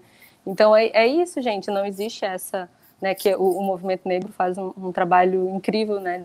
Antirracista, em desmistificar, sabe, essas noções assim que são é, disseminadas no, na, na, cultura, né? Na cultura de massa, na, na televisão, na novela, na mídia, em vários lugares, de pensar que é, a humanidade é de uma raça, né? E ela não é atribuída às outras. E a partir disso, o nosso maior problema, né? Então, é difundido até hoje, no, hoje, sobretudo hoje, né? No tempo do presente. E aí que os nossos bens culturais e imateriais, né? Que foram né, folclorizados para se tornarem produtos, né, é, passam agora a ser reivindicados pela comunidade indígena. E se a gente folcloriza, eu até falei aqui, né, o folclore da, da Virgem Maria. Da Virgem Maria. E se a gente for, e se a gente folcloriza esses elementos, né, da, da religião, do poder dominante, do imperialismo, do capitalismo, é tão somente para a gente chamar a atenção, para evocar para os nossos símbolos que foram demonizados e folclorizados para serem produtos do, desse comércio capitalista. Então, né, repensando nessa lógica toda, né, é, é, a gente só pede, a gente pede também e, e age nesse sentido de que essa apropriação cultural ela não é mais possível. A gente não vai retroalimentar esse mercado. Né? Sinto muito. É só, mais um, é só mais um elemento para o plano infalível do racismo estrutural dar certo, né? Porque você, você empobrece a cultura dos outros para elas não parecerem atrativas e não, não, serem, não serem interessantes e não parecerem verdadeiras. E também só para complementar o que a Julie falou do sobre ah, somos todos iguais, somos todos humanos e tal, tem uma frase do de Americana da Chimamanda que ela tá numa discussão que uma pessoa branca fala isso e aí a personagem fala não é realmente a, a raça não existe para você porque nunca foi uma barreira na, na sua vida, mas para as pessoas negras a gente não tem essa, essa opção né, de não não incluir a raça nas coisas. Sim. Mais alguém quer falar? Não quero cortar ninguém de novo. Daniela Garcia perguntou: para vocês, o que falta para, um maior, para uma maior representação de povos não brancos no meio literário? Quem quer começar aí? Hum. Uh, eu acho que se for falar dos amarelos, posso falar? Eu claro. acho que se for, se for falar dos amarelos, eu acho que eu acho que é importante a gente. Que eu repeti isso bastante aqui. Que a gente entender quem nós somos e perceber que nós não somos brancos. Que eu acho que é, a galera no Twitter, assim, é uma bolha. Ou a galera no YouTube, dos amarelos, né? Sim. É uma bolha. Nós temos uma noção da nossa identidade. Estamos construindo isso. Mas não é a maioria, bem longe disso a grande maioria dos, dos, amarelos no Brasil são o que a gente chama de minoria modelo, que é um mito, é uma mentira, é o mito da minoria modelo, que a gente é a minoria que deu certo, que tipo, nós estamos nas universidades, nós estamos, sei lá, podemos entrar no shopping, sei lá. Então, assim, é, existe esse mito, e os amarelos, no geral, a gente abraça isso, esse mito, porque é cômodo e a gente tem os direitos. Então, eu acho que é importante nós nos descobrirmos, porque daí, a partir daí, a gente vai poder contar nossas histórias porque alguém, uma pessoa branca não vai conseguir contar nossas histórias por mais boas intenções que ela tiver, assim, eu acho que, como nós não sabemos, como que ela vai saber? Então, eu acho que nós precisamos entender um pouco mais e, e aí começar a escrever nossas histórias, né? Tipo, esses quadrinhos, assim, essas, esses livros, a gente pode começar a, a, a daí, daí, tendo representatividade por trás, a gente consegue ter né? Não só, por trás quero dizer, não só em literatura, mas em filmes, séries, aí a gente consegue contar nossa história. Então acho que falando dos amarelos é o que importa agora, nós, a gente precisa entender um pouco o nosso lugar e conversar entre nós mais, porque a gente nunca conversou. E eu, eu, eu prego muito a gente tentar conversar entre nós, grupos amarelos, porque tem, ainda existe muito, com razão, né? Muita rixa, né, de, japonês com coreano, com taiwanês. Então, é, é, eu acho que a gente estar, os mais novos, eu tenho muito, eu sou muito, tipo, eu acho que a juventude é, é, sabe, é a galera que encana com os TikTokers, coisa assim. Acho que não, essa galera, essa galera pra eles que o que vocês fizeram não vai se repetir. Então, fica quieto. Eu acho que assim, eu acho que é muito importante. Eu acho que os mais novos a gente pode fazer o que nossos pais não fizeram, assim, e tentar conversar, falando de amarelos. Legal. É, eu acho que para acho que é uma questão não muito complexa de se responder. É necessário humanizar as, as pessoas. Então, é, hoje eu lancei um, um texto no Afroliterário que tem muito a ver com essa conversa, com essa pergunta, que é que o título é Autores Negros são fodas, não porque não porque são negros, mas porque precisam ser para entrar no mercado de fato. E é, a, porque os poucos que são aceitos nesse mercado, no mercado tradicional, que é, é muito muito fechado, até como eu falei da, da pesquisa da, da professora Regina, é, são, tem, tem que ser nota 10, tem que ser nota 9.8 para cima, senão não entra. Enquanto tem muitos autores brancos na média. Por quê? Porque os autores brancos são a média. Por que, que eles são a média? Porque eles são humanizados. E a humanidade é, é, é, é média. É, então, o que falta muito é humanizar, é, e não só humanizar autores, mas humanizar o público, humanizar os personagens, para que, que a gente tenha mais vivências, para que a gente enxergue outros públicos como, como públicos potenciais, ou tanto de pessoas negras que tem, que tem no, no Brasil que não, não se aproximam muitas vezes da literatura por não se ver representados.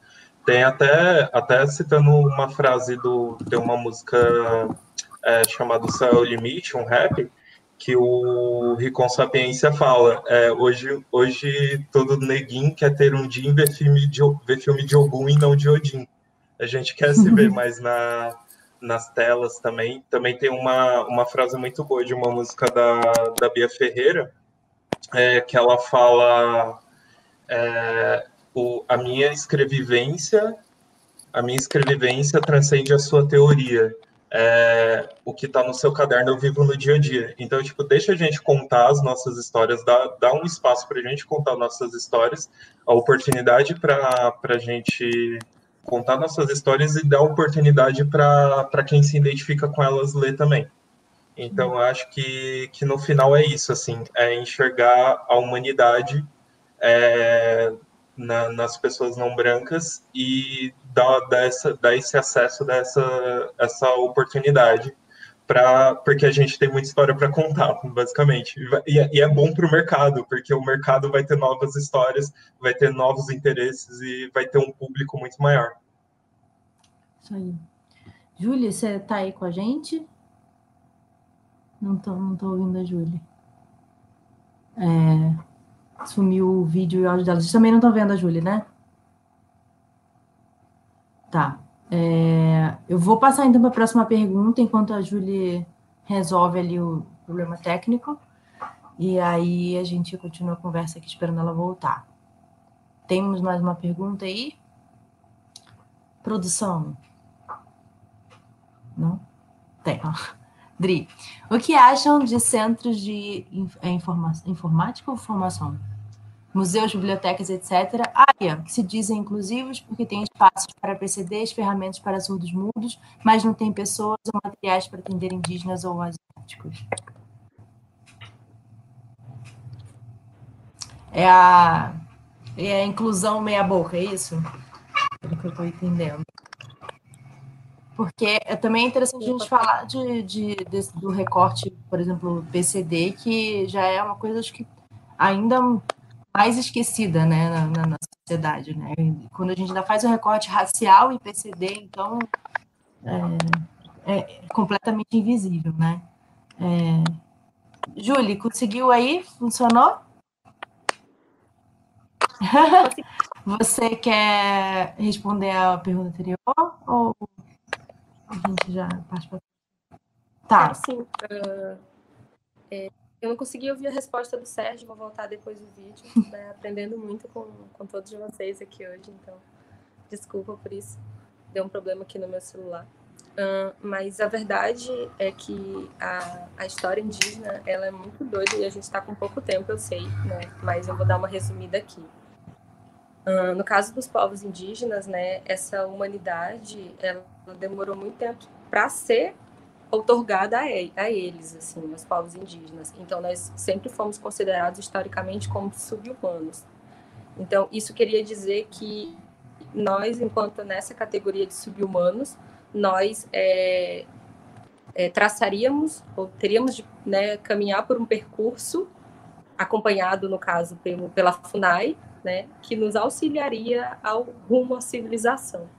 E essa civilização era a de significaria então aprender a língua portuguesa, deixar de falar a sua língua materna, é, começar a usar roupas e, e é, aparatos ou artefatos que eram considerados da sociedade dominante. Por isso que é, é muito comum assim a, a gente escutar: nossa, você tem ar condicionado, você tem celular, você tem cartão de crédito, né? Você deixou de ser indígena por conta né, desse discurso que é chamado de integração. Né? É, leis né, no Brasil é, falam sobre, é, delegam essa condição para o indígena. Né? Então, o Estatuto do Índio, de 1973, ainda via o indígena em categoria transitória e, por isso, né, ele tinha essa menoridade é, viajar de avião, por exemplo, teria de ser só com permissão, porque nós é, basicamente éramos crianças da humanidade, né? Estávamos em estágio de infância. E aí eu lembro que tem um, um grande líder, uma liderança chamada Marcos Terena, que contrariando toda essa lógica perversa, ele conseguiu ser aviador, né? Ele até publicou um livro chamado Índio Aviador, para mostrar né, é, que essa luta dele de conseguir ser aviador diante de um Estado que dizia que ele era incapaz. Como ele poderia ser aviador se ele era incapaz? Se ele derrubasse um avião, é, tipo, ele não seria responsabilizado. O Estado seria porque o Estado era o responsável por ele, né, por essa criança que era o indígena. Então, por conta disso também, né, dentro dessa grande história ruim que nós temos, é, o indígena ele foi incapacitado de, de contar suas próprias narrativas, né, de escrever suas próprias narrativas, porque aprender a escrever significaria é, denegar da sua identidade indígena. Então, por isso que o nosso movimento literário, sob o formato do livro, ele é muito recente. Né? Então, ele nasceu na década de 1990. E aí, é, fazendo um gancho com a outra pergunta, né? Editoras, agora a gente já sabe escrever, né? Só precisa dessa porta para publicar. Por favor. Tem muito material lindo que vem da oralidade, porque a nossa tradição não é baseada no Ocidente, não, não nasce com romantismo e não chega nessa literatura contemporânea. A nossa literatura vem da oralidade, vem dessa ancestralidade, vem desse pertencimento étnico, né? E se vale da, da letra alfabética e desse, dessa chamada literatura mesmo, né? A gente usa o termo literatura para demarcar, né? Um, um, espaço simbólico é, por meio dessa desse pertencimento, é para poder é, difundir a nossa palavra. E aí o Cacau Irá fala que é, a oralidade ela não tem é, tanta eficácia para o branco, porque o branco não escuta, né? O branco lê, o branco escuta a partir, a partir da letra, que é o que denuncia o Davi Copenau também. Então, cada vez que nós publicamos um livro, né, é, essa nossa palavra é multiplicada pelo número de impressões. Né? Se um livro é, publicar, é impresso em 3 mil exemplares, a nossa voz é multiplicada cada vezes 3 mil exemplares. E é a nossa forma também né, de chegar na sociedade dominante. Então, assim, é, as bibliotecas agora têm descoberto esse material, né? E ocupar esses espaços culturais também tem sido muito importante, porque eu acompanhei ali nos comentários que muita gente não, não, não sabe nada da questão indígena, né? Está conhecendo agora a questão indígena e vai, a partir né, dessa, dessa oportunidade, desse espaço de escuta, e para os outros canais da literatura indígena. Então, assim, é, a minha fala também aqui, né, ela foi um pouco mais acadêmica, porque eu preciso falar com os educadores. Né? O, o, o, o cemitério indígena hoje está nos livros didáticos. E esses livros didáticos, né, eles precisam ser reformulados, ou se não, né, é, os educadores então têm essa função de trazer um contraponto para lidar com esse etnocídio. Né? Não dá mais para a gente perpetuar a história do colonizador. Que memória a gente está construindo para o futuro, para o nosso presente do amanhã. Né? Então é isso, educadores, né? comecem né, a, a, reivindicar esses livros de literatura indígena nas bibliotecas, educadores levar para os seus currículos, para os seus programas. E eu acho que dá assim, gente. Eu acredito nessa nessa transformação social por meio da educação, por meio da literatura. São importantes ferramentas assim de resistência. Né? Com certeza. É, vamos então à nossa última pergunta, que fiz, vou voltar a fazer de novo. Parece aí, por favor, produção, que eu não decorei a pergunta. Só pergunta de novo para a Júlia poder ouvir. É, e aí vai ser a nossa última pergunta aqui do nosso bate-papo. Que tá muito bom, mas, né? As pessoas têm que almoçar também. Cadê a pergunta? Cadê a pergunta? Alguém lembra de qual era a pergunta?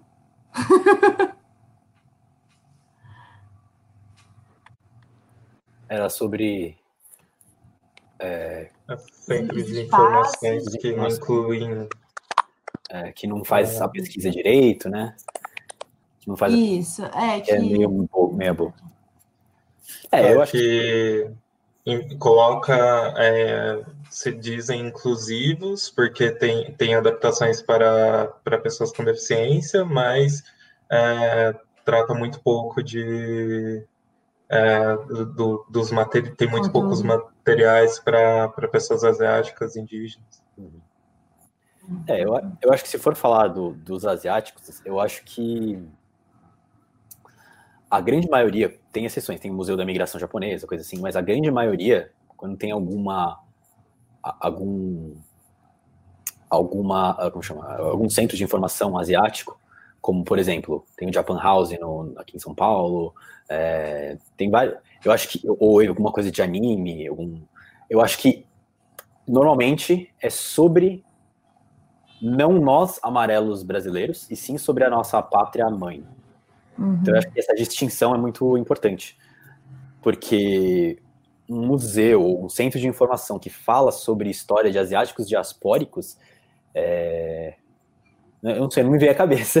me vem a cabeça, me vem a, por exemplo, ia ser muito legal se o Japan House conseguisse tratar também, tivesse um, uma exposição lá com artistas nipo-brasileiros e não só do Japão. Então eu acho que uhum. tá, eu acho que a gente também tem que reivindicar essas, esses é, a, contar a nossa história dentro desses espaços que estão reservados para a pátria mãe, porque como a gente tem o estigma de estrangeiro, as pessoas não enxergam Sim. nós como pessoas pertencentes ao Brasil. Então, ah, então a sua história é essa história aqui do, do sei lá, do Naruto. Mas não, sabe? a gente enxerga a representatividade lá porque né, tem coisas parecidas, mas não é a mesma coisa. Então eu acho que uhum. também a gente não está muito nesses lugares e, e eu acho que é importante os, os próprios asiáticos brasileiros eu falo asiáticos, mas eu estou me referindo a amarelos. Tem também outros grupos Sim. asiáticos, os amarelos, os asiáticos marrons que eu que, que, que, eu não eu não estou me referindo a eles nesse papo. Aqui. Mas é, eu acho que é muito eu acho que é importante a gente buscar esses espaços assim. Vai, Sérgio, que a Julie sumiu de novo. Aí ela aí. Quer falar, Júlia? Deixa eu falar uma coisinha ali na, na fala do Léo, rapidinho. Que, na verdade, é, estrangeiros somos todos aqueles que não, não são os brancos, né? Porque se os amarelos são estrangeiros aqui, os negros também são e os indígenas são. E, invariavelmente, nós somos né, é, expulsos desse território. Volta para a África, né? volta para a Ásia. E, e nós indígenas, vamos voltar para onde? né? Então, nos confundem no território brasileiro nos confundem no território brasileiro com bolivianos, peruanos, é, chilenos, e aí acho que teve uma parenta que falou que em São Paulo é, tinha dois indígenas no metrô, né? E aí eles ouviram um comentário: olha, um japonês de pele escura falei, meu Deus, até isso, porque se reconhecem, né? É, se reconhecem outros povos em nós, mas eles não reconhecem a nossa identidade indígena presente no território brasileiro.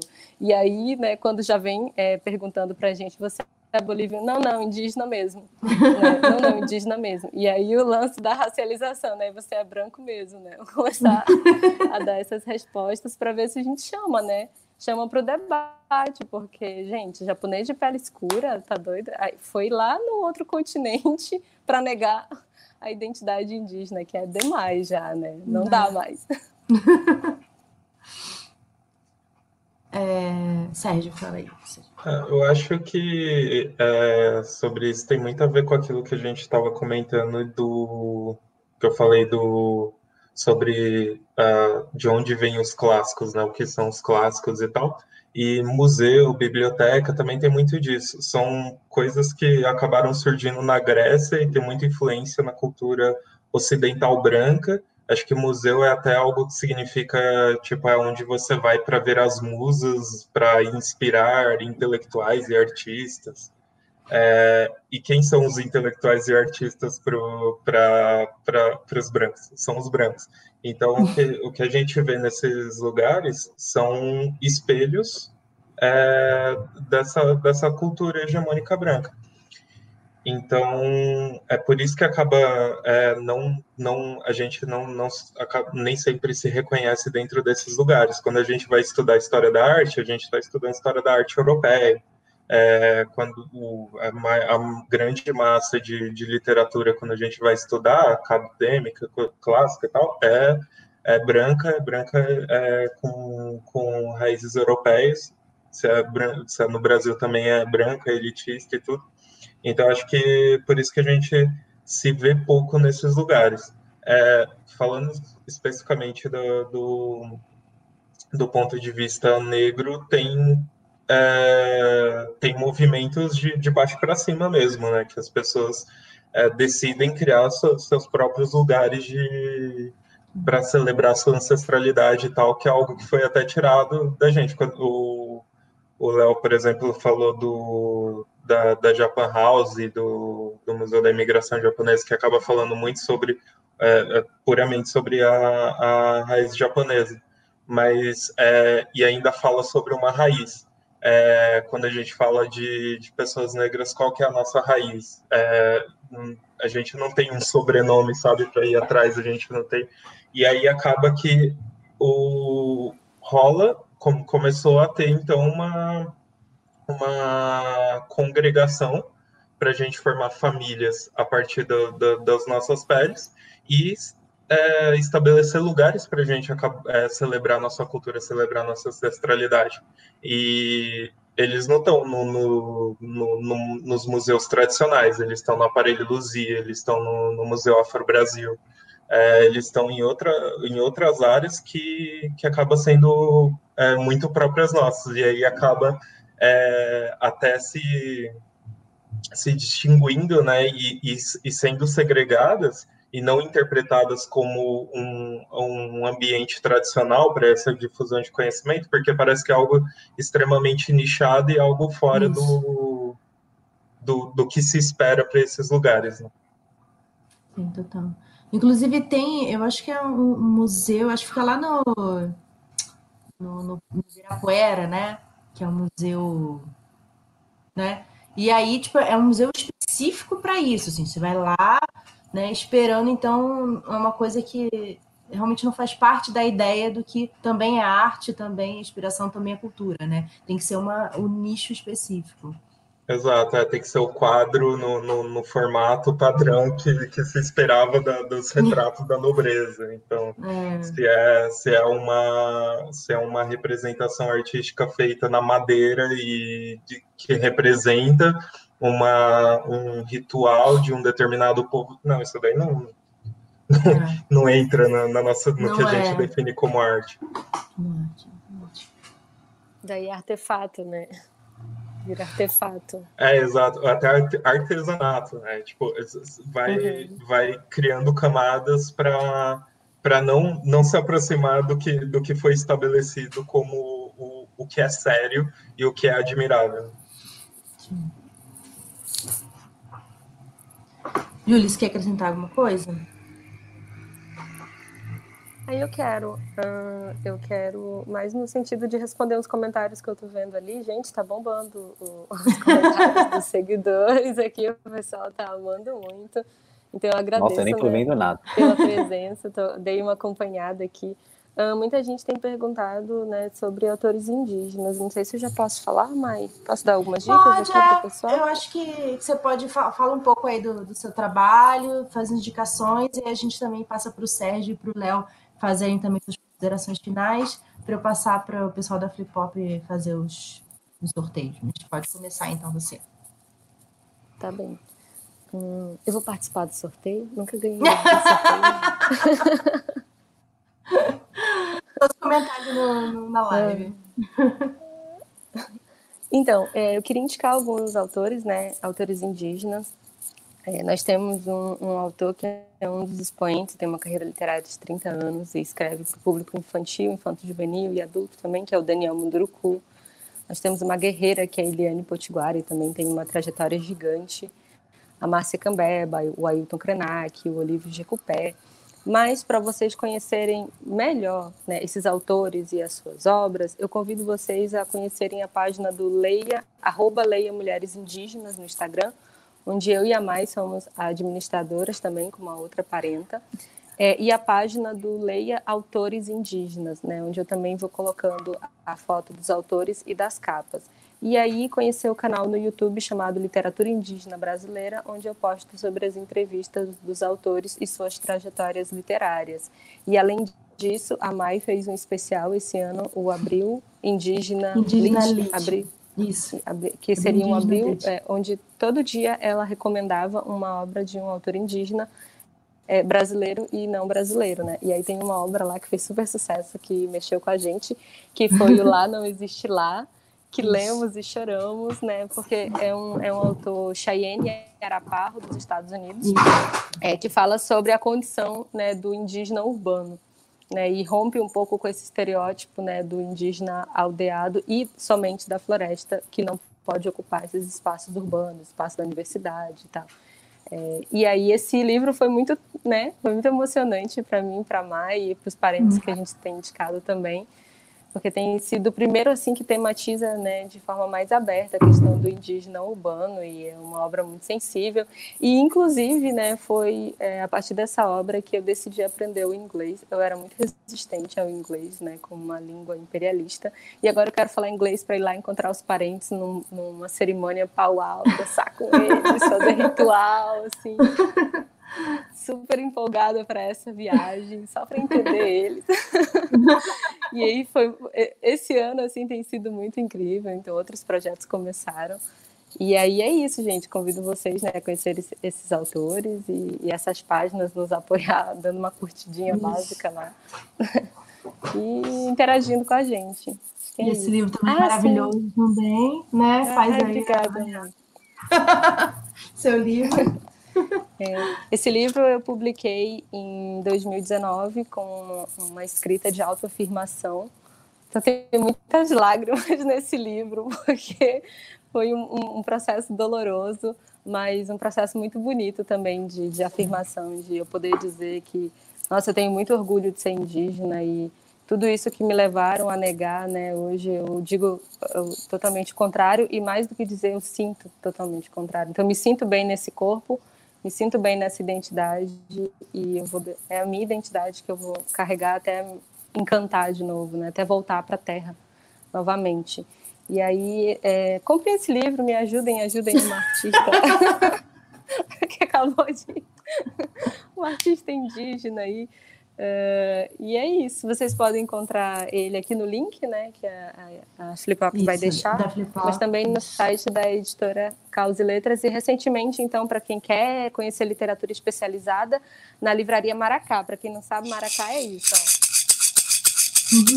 Isso que é conhecido como, como chocalho e que o José de Alencar disse que os aimorés tocavam o terrível som do maracá. Eu fico tocando e ainda não consigo achar terrível, sabe? Esse caráter terrível, não achei ainda, né? E acho que nunca vou achar, então, porque não é verdade, né? E aí é isso, nessa livraria, na Livraria Maracá, é uma, é, vocês encontram vários títulos especializados na literatura indígena. Né? Então, vários autores né, vocês podem comprar lá. E é isso, gente. Obrigada né, por terem me escutado, por terem nos escutado né, nessa manhã de hoje. Eu estou muito feliz com esse encontro, nessa poética desse encontro com o Sérgio, com o Léo e com a Maíra. Né? E agradeço de novo ao evento por ter me convidado me chame no próximo ano que tem mais literatura indígena.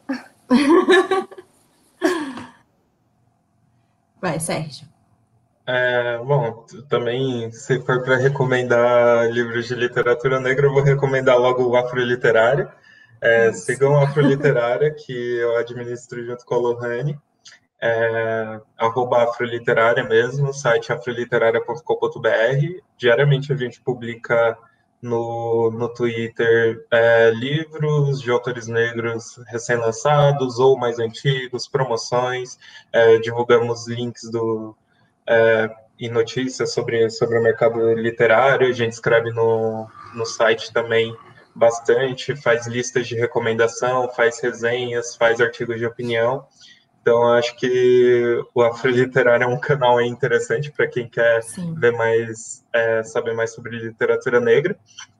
E também é, redivulgar aí minha, minhas coisas. É, a Nini na Avenida das Paulistas, que está aparecendo aí na tela. É, a protagonista é branca, gente, desculpem, mas, mas também, mas também tem, tem recortes raciais dentro do livro. É, o que, como eu falei, é uma releitura de, de Alice, né? Acontece a, todas as loucuras aí de Alice, só que no só que ao, por toda a extensão da, da Avenida das Paulistas, é, o, a reunião do chá acontece no Starbucks. é, é bem, é bem uma, um surrealismo cômico, assim. Também indo para o cômico, eu tenho o Ciberbuchicho, publicado pela, pela Mafagafo que é uma revista de ficção especulativa é, brasileira, e que é, um, é, uma história dividida em quatro partes, né, como era o formato antigo da Mafagafo, e cada parte eu conto a partir de uma perspectiva de uma mídia diferente.